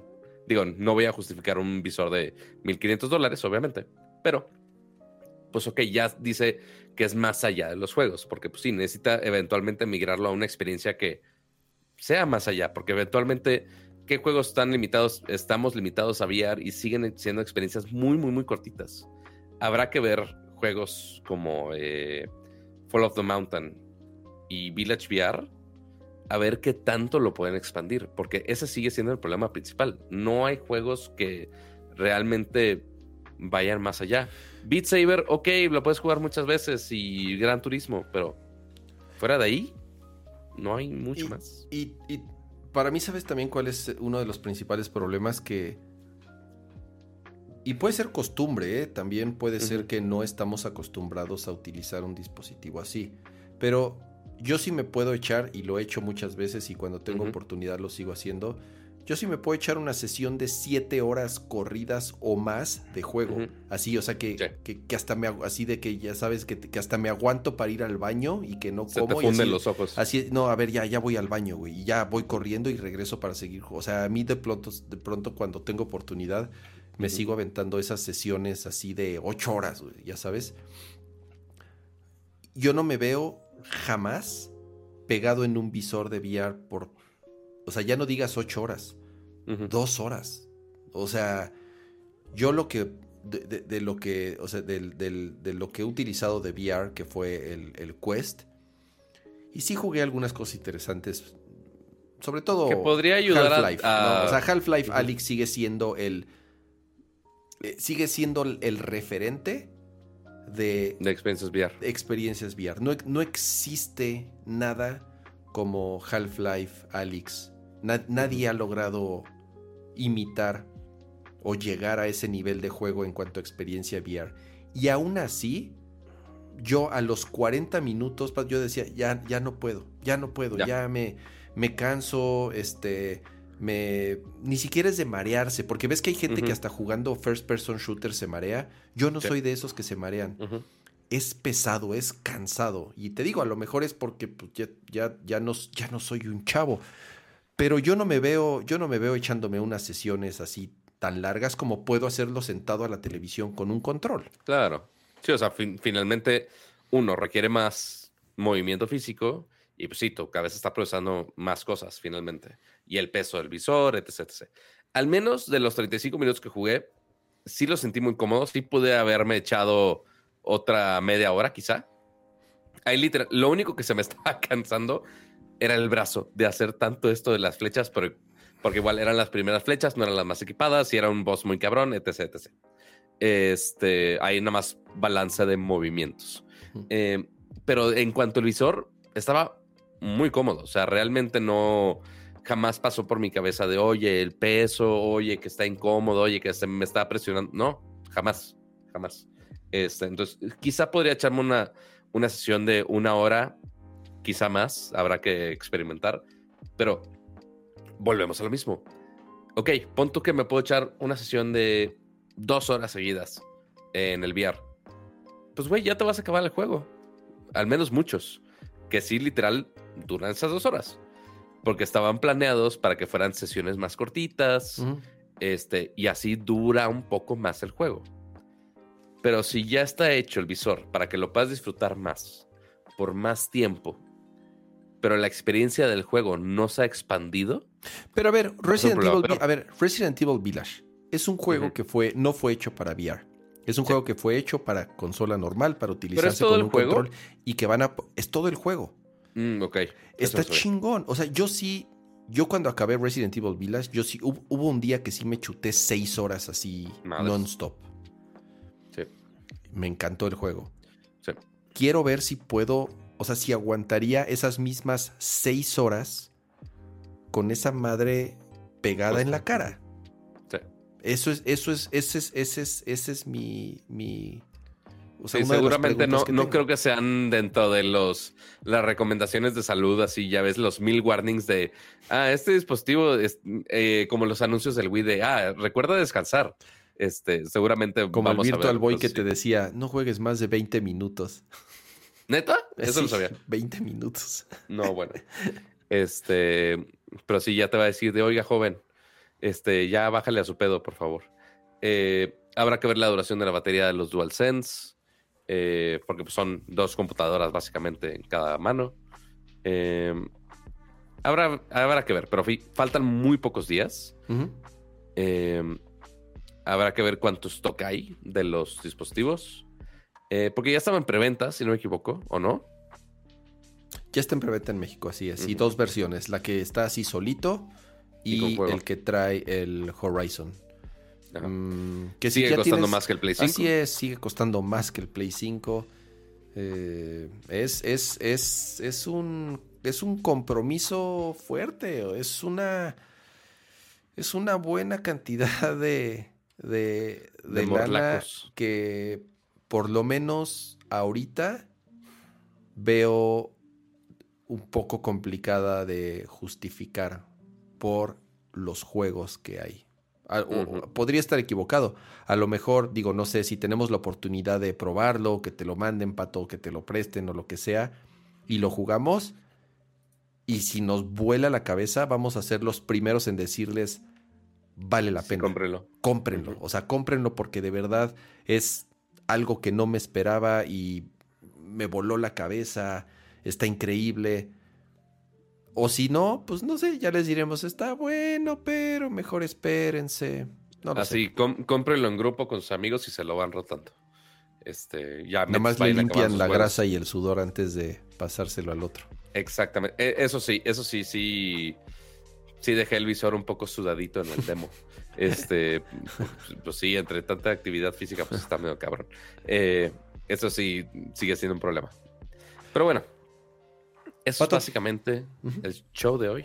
No, así es. Bueno, ¿qué? A ver, nopalito rápido, ya nada más para cerrar. A ver, Nopalito, nopalito, nopalito. ah, claro, no, no, eh, nada más es un tema y, y vamos a darle, bueno, según nosotros también le íbamos a dar velocidad a lo del PlayStation VR y nos tardamos Y más del- de lo esperado. Pero a ver, a lo que venimos, ¿qué te pareció de Last of Us? Sin spoilers.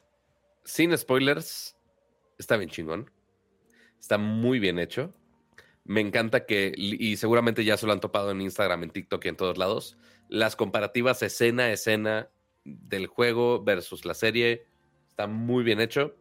Sí hay algunas diferencias eh, que sí medio cambian un poquito el cómo transmite la historia. Eh, pero... Te da un poco más de contexto Un poquito sobre más de ciertos contexto. personajes. Ajá. Mm, Sí. Digo, no, no ha sido nada de. No, cambió toda la historia del juego. No, por ahora sigue siendo exactamente la misma historia del juego, por ahora. Eh, solo con detalles extras y algunas tomas extras un poquito más de contexto, como literal el inicio, que son los primeros que tres minutos.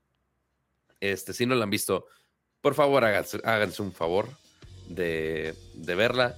Sí está muy buena. No necesitan jugar el juego antes de. Eh, me encantaría poder ver la reacción de alguien que no haya visto absolutamente nada del juego. Eh, la vi con un amigo que según yo no le, no le había visto, pero ya alguien le había spoileado el juego. Yo de puta madre.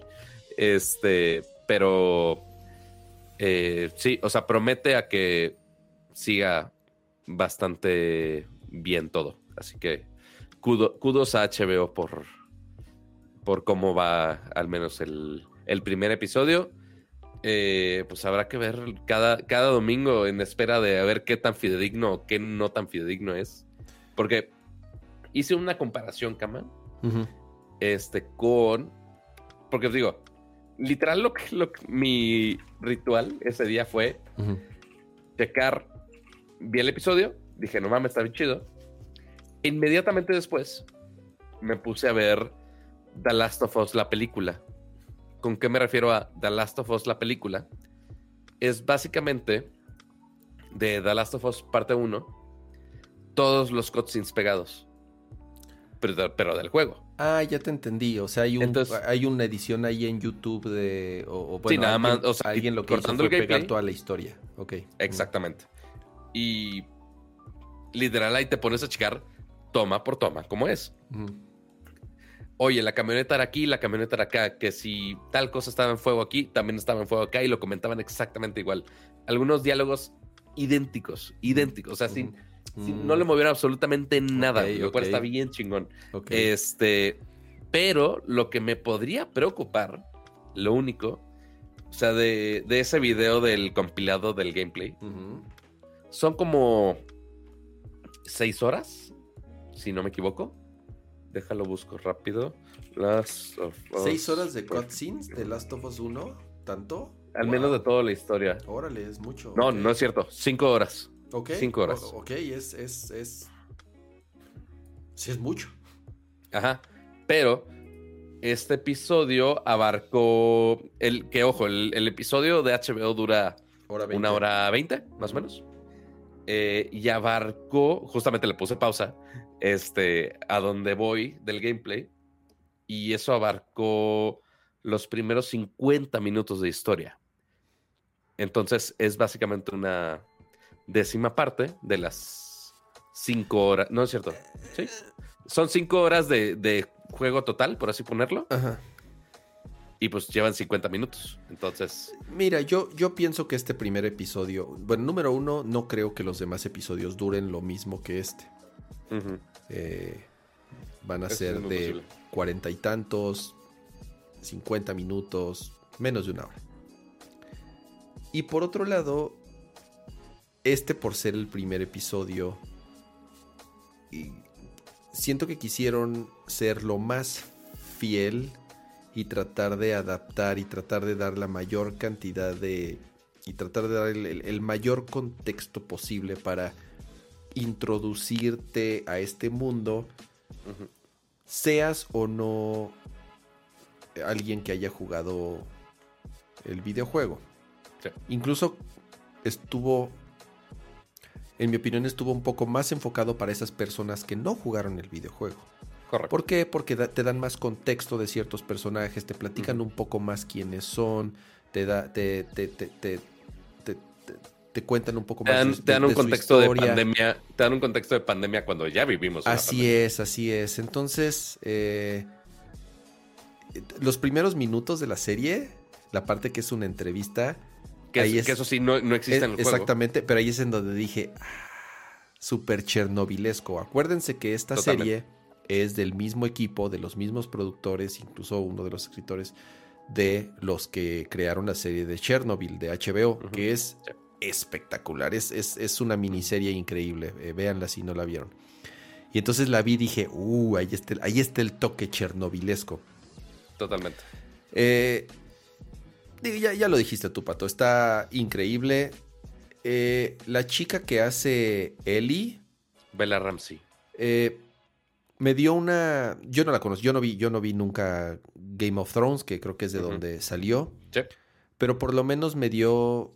eh, me dejó una experiencia positiva de lo que yo había visto en los trailers. Porque en los trailers se había visto muy poco. Sigo pensando que no se parece nada, ¿no? O sea, no es tan fiel el personaje como lo Sí, es. de, de- como digo, lo la- es Joel, que Joel sí es así de. Les Ajá. quedó así, le dieron al clavo de quién Sí. es Joel. Es- es- o sea, digo, si nos ponemos a checar la, la cara de la primera versión de Ellie, de la versión de Play 3, ujú. pues sí, no, na- na- ni un alien se parece. este, pero sí, o sea, muchos estaban con duda del casting, este, principalmente la cara de esta, de esta chica, que digo, hay gustos, hay parecidos, hay muchas cosas, pero al menos la actuación la hizo bien. O sea, sí, Exacto. sí fue de, ah, estoy odiando a esta pinche adolescente nefasta. Sí, acá, así como es Ellie. Exacto. Entonces, eso queda bastante bien. Y lo que falta ver, lo único que realmente está en duda de cómo se va a integrar, o sea, porque obviamente mucho lo van a mantener igual, así como mantuvieron en el primer episodio. Eh, en los trailers que han publicado, y de hecho mencionaron, bueno, no, eh, eh, ya estoy metiéndome en spoilers. Pero, no, no, no, no eh, digas sí, nada no, de. no yo creo nada. que va a tratar de esto y que a lo mejor va a salir este personaje. No, Nada, lo que- Hay gente que no la ha visto. Hay gente que no ha jugado el juego. Ajá, lo que. A ver, voy a intentar arreglar mi error. lo, lo que sí se muestra en los trailers de anuncio de, de HBO y que no está en el primer juego per se es la parte del DLC. Ah, a que, es ver, un poco lo- más, que es un poco más de previo. va a ser- es- van a ser flashbacks. Van a ser Ajá. flashbacks. Porque Va a estar interesante nada más cómo abordan ese, ese tema. sí. ya me dio sí. un ligero teaser ahí Exacto. en el primer episodio. Exacto. Este, pero habrá que ver cómo, cómo lo. Es lo único que sí van a, realmente tengo van a ser como flashback, lo cual está increíble. O sea, lo, lo cual También. me parece la, la forma adecuada. A ver, ya podemos decir. No, yo, yo creo que sí, ya es. eh, eh, a reserva de que avance la serie, pero creo que. Al menos este que la primer- caguen muy horriblemente. A menos que la queda. cague muy horrible. Yo creo que. Este Al final todo era un sueño. Al final rompió- Oliver Atom no tenía pierna. rompió la maldición de las adaptaciones live action basadas en un videojuego. Totalmente. Este es el, este es el primer live action, ya sea serie, en este caso es una serie, ya sea, ya hablando en general de serie o película o de cualquier producción, es el primer live action que rompe la maldición de que no había, no existía uno que fuese bueno basado en un Correcto. videojuego. Animación es otra historia. En animación, por ejemplo, vimos el anime de Castlevania, es, es muy bueno. Eh, vimos El de la- Cyberpunk también tuvo buenos. este, Cyberpunk, es muy bueno. Eh, ¿Cómo se llama la de League of Legends? Arcane. Arcane está. es- Muy chingona. Está cabroncísima Arcane. O sea, en cuanto a animación, la animación ya había roto esa, esa, esa maldición. Pero en live action no existía. No había un live action basado en un videojuego que dijeras, wow. Y este creo que es Y el que primero. muchos habían sido películas, no tanto series. O Por eso, Digo, tanto en película se y- diga. Sí, no, no, no. Hablo de tanto películas como series. En general, en general, un live action, una producción live action. Eh, esta es la primera, esta es la que rompe la maldición. Esta es la primera que digo, está, les quedó muy, muy, muy cabrona. O sea, yo sí, No yo sí eh, me mantuve, eh, o sea, eh, babeando, viendo la televisión, viendo la producción, viendo la ambientación, eh, fascinado de ser, o sea, de ser fan del juego y de ser eh, gamer y de ver algo tan chingón traducido en una producción televisiva. Y yo decía, wow, wow, wow. O sea, para todo decía, qué chingón, qué chingón, qué chingón. Y a pesar de que ya sabía qué iba a pasar, no sé si eso era peor porque ya sabía qué iba a pasar. Entonces, Claro. entonces o sea, me, me tenía este. Me, me eh, encantaría verlo con ojos frescos. Sí, me sí, encantaría. sí, sí.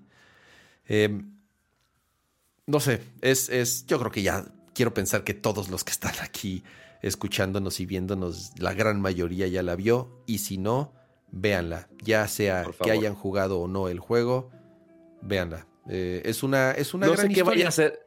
Eh, digo, eso vamos a tener que a esperar a que termine la serie. Pero a ver qué realmente debería ser el proceso. ¿Primero el juego o primero la serie o simultáneo o qué? No, a ver, pero mira, pod- podríamos, podríamos utilizar la analogía de ¿qué es mejor, el libro o la película? Ya sabes. Y Eso sí. ¿Leo primero el libro o veo primero la película? Y Eso sí me ha pasado sí, mucho.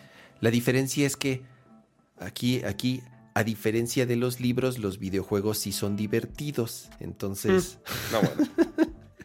Qué terrible recomendación. Así un padre de familia, amigos. Es- fomentando la cultura. ese... Es. Qué horrible.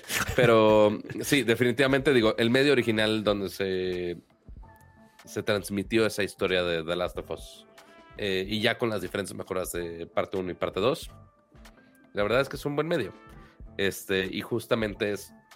Y comentaban hace rato, si hay algunas cosas en el gameplay que cuando estás caminando con él y que te está contando cosas, y, o sea, si hay una cierta interacción, pues ok, ¿cómo lo van a traducir a, a realmente historia? Pues eso- esa va a ser la parte difícil. Eh, y a ver si lo pueden traducir acá. Si no, pues finalmente el, el medio original sabemos que lo hizo muy bien y va a seguir funcionando ese formato.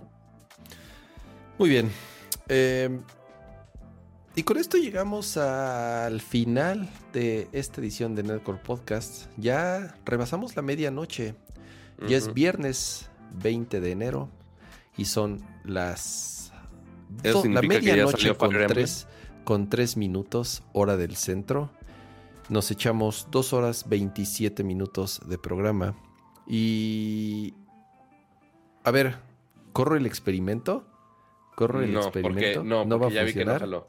¿No es nada más funcionar? lo que cargó este aquí en stream. Ah. No carga los anteriores. Ah, ok. Es que teníamos un experimento de correr los créditos con los suscriptores, pero pues no funcionó. Entonces vamos a volverlo a intentar la próxima semana. Pero obviamente Voy a tener que rascarle a APIs, amigos. Y me va a cobrar este YouTube por andar este, haciendo requests, No. seguramente. Pero, pues, a ver qué. Eh, sí, porque únicamente el de Streamlabs, que digo, tienen algunos plugins interesantes, eh, únicamente te carga eh, los de la sesión. Entonces, por ejemplo, Mm, eh, de hecho, lo puedes cargar. a ver, lo puedo y poner y a ver únicamente- qué sale. A ver, ahí está. No manches, pato. Y muy chiquito. un- Pero sale un texto inventado. No, sale puro ah, dole, lore Ah, Mipsum. es que, es que le puse test. A ver, iniciar, iniciar. A ver. Ahí va. A ver. Oh. Ahí están los superchats de Art of Line, de Oscar Sánchez y Octavio Reséndiz, que fue el que se unió a los miembros core. Oh, oye, está padre, pero bueno, vamos a tratar de que... Necesita hacerlo manual porque esto nada más te lo hace por sesión. Pero miren, gracias a los que hoy eh, participaron, muchísimas gracias a R Offline por ese Y superchat. ya, ya, y ya, ya, eso fue toda la escena. Y a Oscar To- Sánchez. toda mi codificación de la tarde para esto para tres batches, pero bueno. Bueno, oye, intentó, los de hoy, los de hoy, ahí están. eh, Voy a tener que cargar ese CSS y HTML para que en algún request y que lo corra en un servidor local, una madre así bien pinche loca. Ok. Este, a ver qué me invento. Sí, que se vea Eh, tal vez un poquito más grande también, no lo sé. Está Eh, bien, lo estaba, lo estaba probando. Bueno, bueno, pero a ver, es un teaser, es un teaser de, de, de lo que estamos, de lo que Pato está preparando para los Porque créditos. estamos me suena, estamos me suena a manada. Por eso dije, de lo que está haciendo Pato, eso dije. Pero a ver, ¿qué memes tenemos el día de hoy? Eh, tenemos. no, a ver, espérate, espérate, espérate. Güey, Deja, déjate pongo, aquí estás. Está aquí. Este aquí. Cuando Elon Musk ya no, ya no quiere prestar Twitter. Yo me llevo mi pelota, yo me llevo mi pajarito. Digo, el, el que, el que se esté agarrando el pajarito suena muy mal, pero, pero ahí lo dejaré. Eh, yo no quiero waifus, quiero madrazos. Claro. Frases que, frases que deberían estar en una playera o en una de esas almohadas este, tamaño real que usan mucho ahorita, que está muy de moda. Eh, y también el PR de Nintendo mañana enviando códigos a todos Esto está chingón. A las 4 de la mañana. 4 de la mañana. Ah, es que chingón. Pobre yo también, que voy a tener mensajes de Rams a las 7 de la mañana. ¿Qué no ven que ya puedo dormir? Y no. Pero sí, esos fueron los memes del día de hoy. Muchas gracias. Muy buenos, a muchas gracias. Ramananta RB por, por sus aportaciones. Muchas gracias por Pero, amigos- tweet. Y muchas gracias a, obviamente, los que estuvieron en este show y los que participaron y los que obviamente son distinguidísimos miembros de esta bonita comunidad de Nerdcore. Ah, pero que estaban los créditos, que no se veían los, los memes. Ya, ya. No Ah, pasa nada. bueno, pero gracias ok. sobre todo a ti, Pato. Ay, ay, yo, ¿por qué? Yo nada más vengo aquí a hacer el ridículo. Este, pero muchas gracias a todos eh, por acompañarnos por acá, a escuchar mi voz mormada, eh, lo poco que queda de ella. O sea que ya estoy sufriendo como Precious, no sé cómo sigue viva mi voz. Este, estuve sonándome la nariz toda la maldita tarde. Eh, pero muchas gracias a todos por estar aquí en vivo eh, en esta transmisión de Nerdcore Live. Eh, recuerden que se están viendo la repetición eh, aquí en YouTube o están escuchando la versión de audio. Recuerden dejar su bonito like, su review, eh, compartirlo con sus amigos. Obviamente, eh, la difusión del podcast ayuda a que, pues bueno, más gente nos escuche y que finalmente, pues bueno, eh, en general nos ayude a todos y más gente pueda disfrutar de nuestras tarugadas. Eh, y recuerden que si quieren estar más en contacto con nosotros, si quieren estar aquí en vivo, recuerden todos los jueves 9.30 de la noche. Eh, estamos transmitiendo aquí en YouTube. Eh, esperemos con algo de créditos en su momento. Esperemos a ver si la próxima semana me da la vida para ello. A ver si mis habilidades de programador eh, funcionan para algo. Seguramente no, pero intentaré. Pero pues bueno, eso es básicamente todo. Recuerden suscribirse, recuerden dejar su like. y vayan agarrando todos los temas que les interesen durante la semana, que quieren que agarremos al siguiente Nerdcore Live. Pues bueno, nos pueden tuitear en nuestras distintas redes sociales. Aquí está mi Twitter aquí abajo. Mientras siga Twitter vivo, eh, está el de Ramsa también, y ahí nos pueden compartir todo el chisme tecnológico que quieren que platiquemos por acá. Y pues bueno, eso es todo. Muchas gracias a los miembros del canal, todas las insignias verdes que están ahí en el chat. Se les agradece bastante. También les juro que la siguiente semana les tengo una pleca actualizada, se los juro. Eh, y ya, gracias Ramsa por producir otro show más. Ahí todavía estamos 265 personas en vivo. Ojalá podamos rebasar los 200 likes antes de irse. No olviden dejar su like. Eh, gracias, Pato. De nuevo, gracias a todos los que nos acompañaron en esta emisión. Y como siempre, me despido de ustedes. Cuídense, disfruten su fin de semana. Descansen, jueguen mucho. Nos vemos el próximo jueves. Adiós.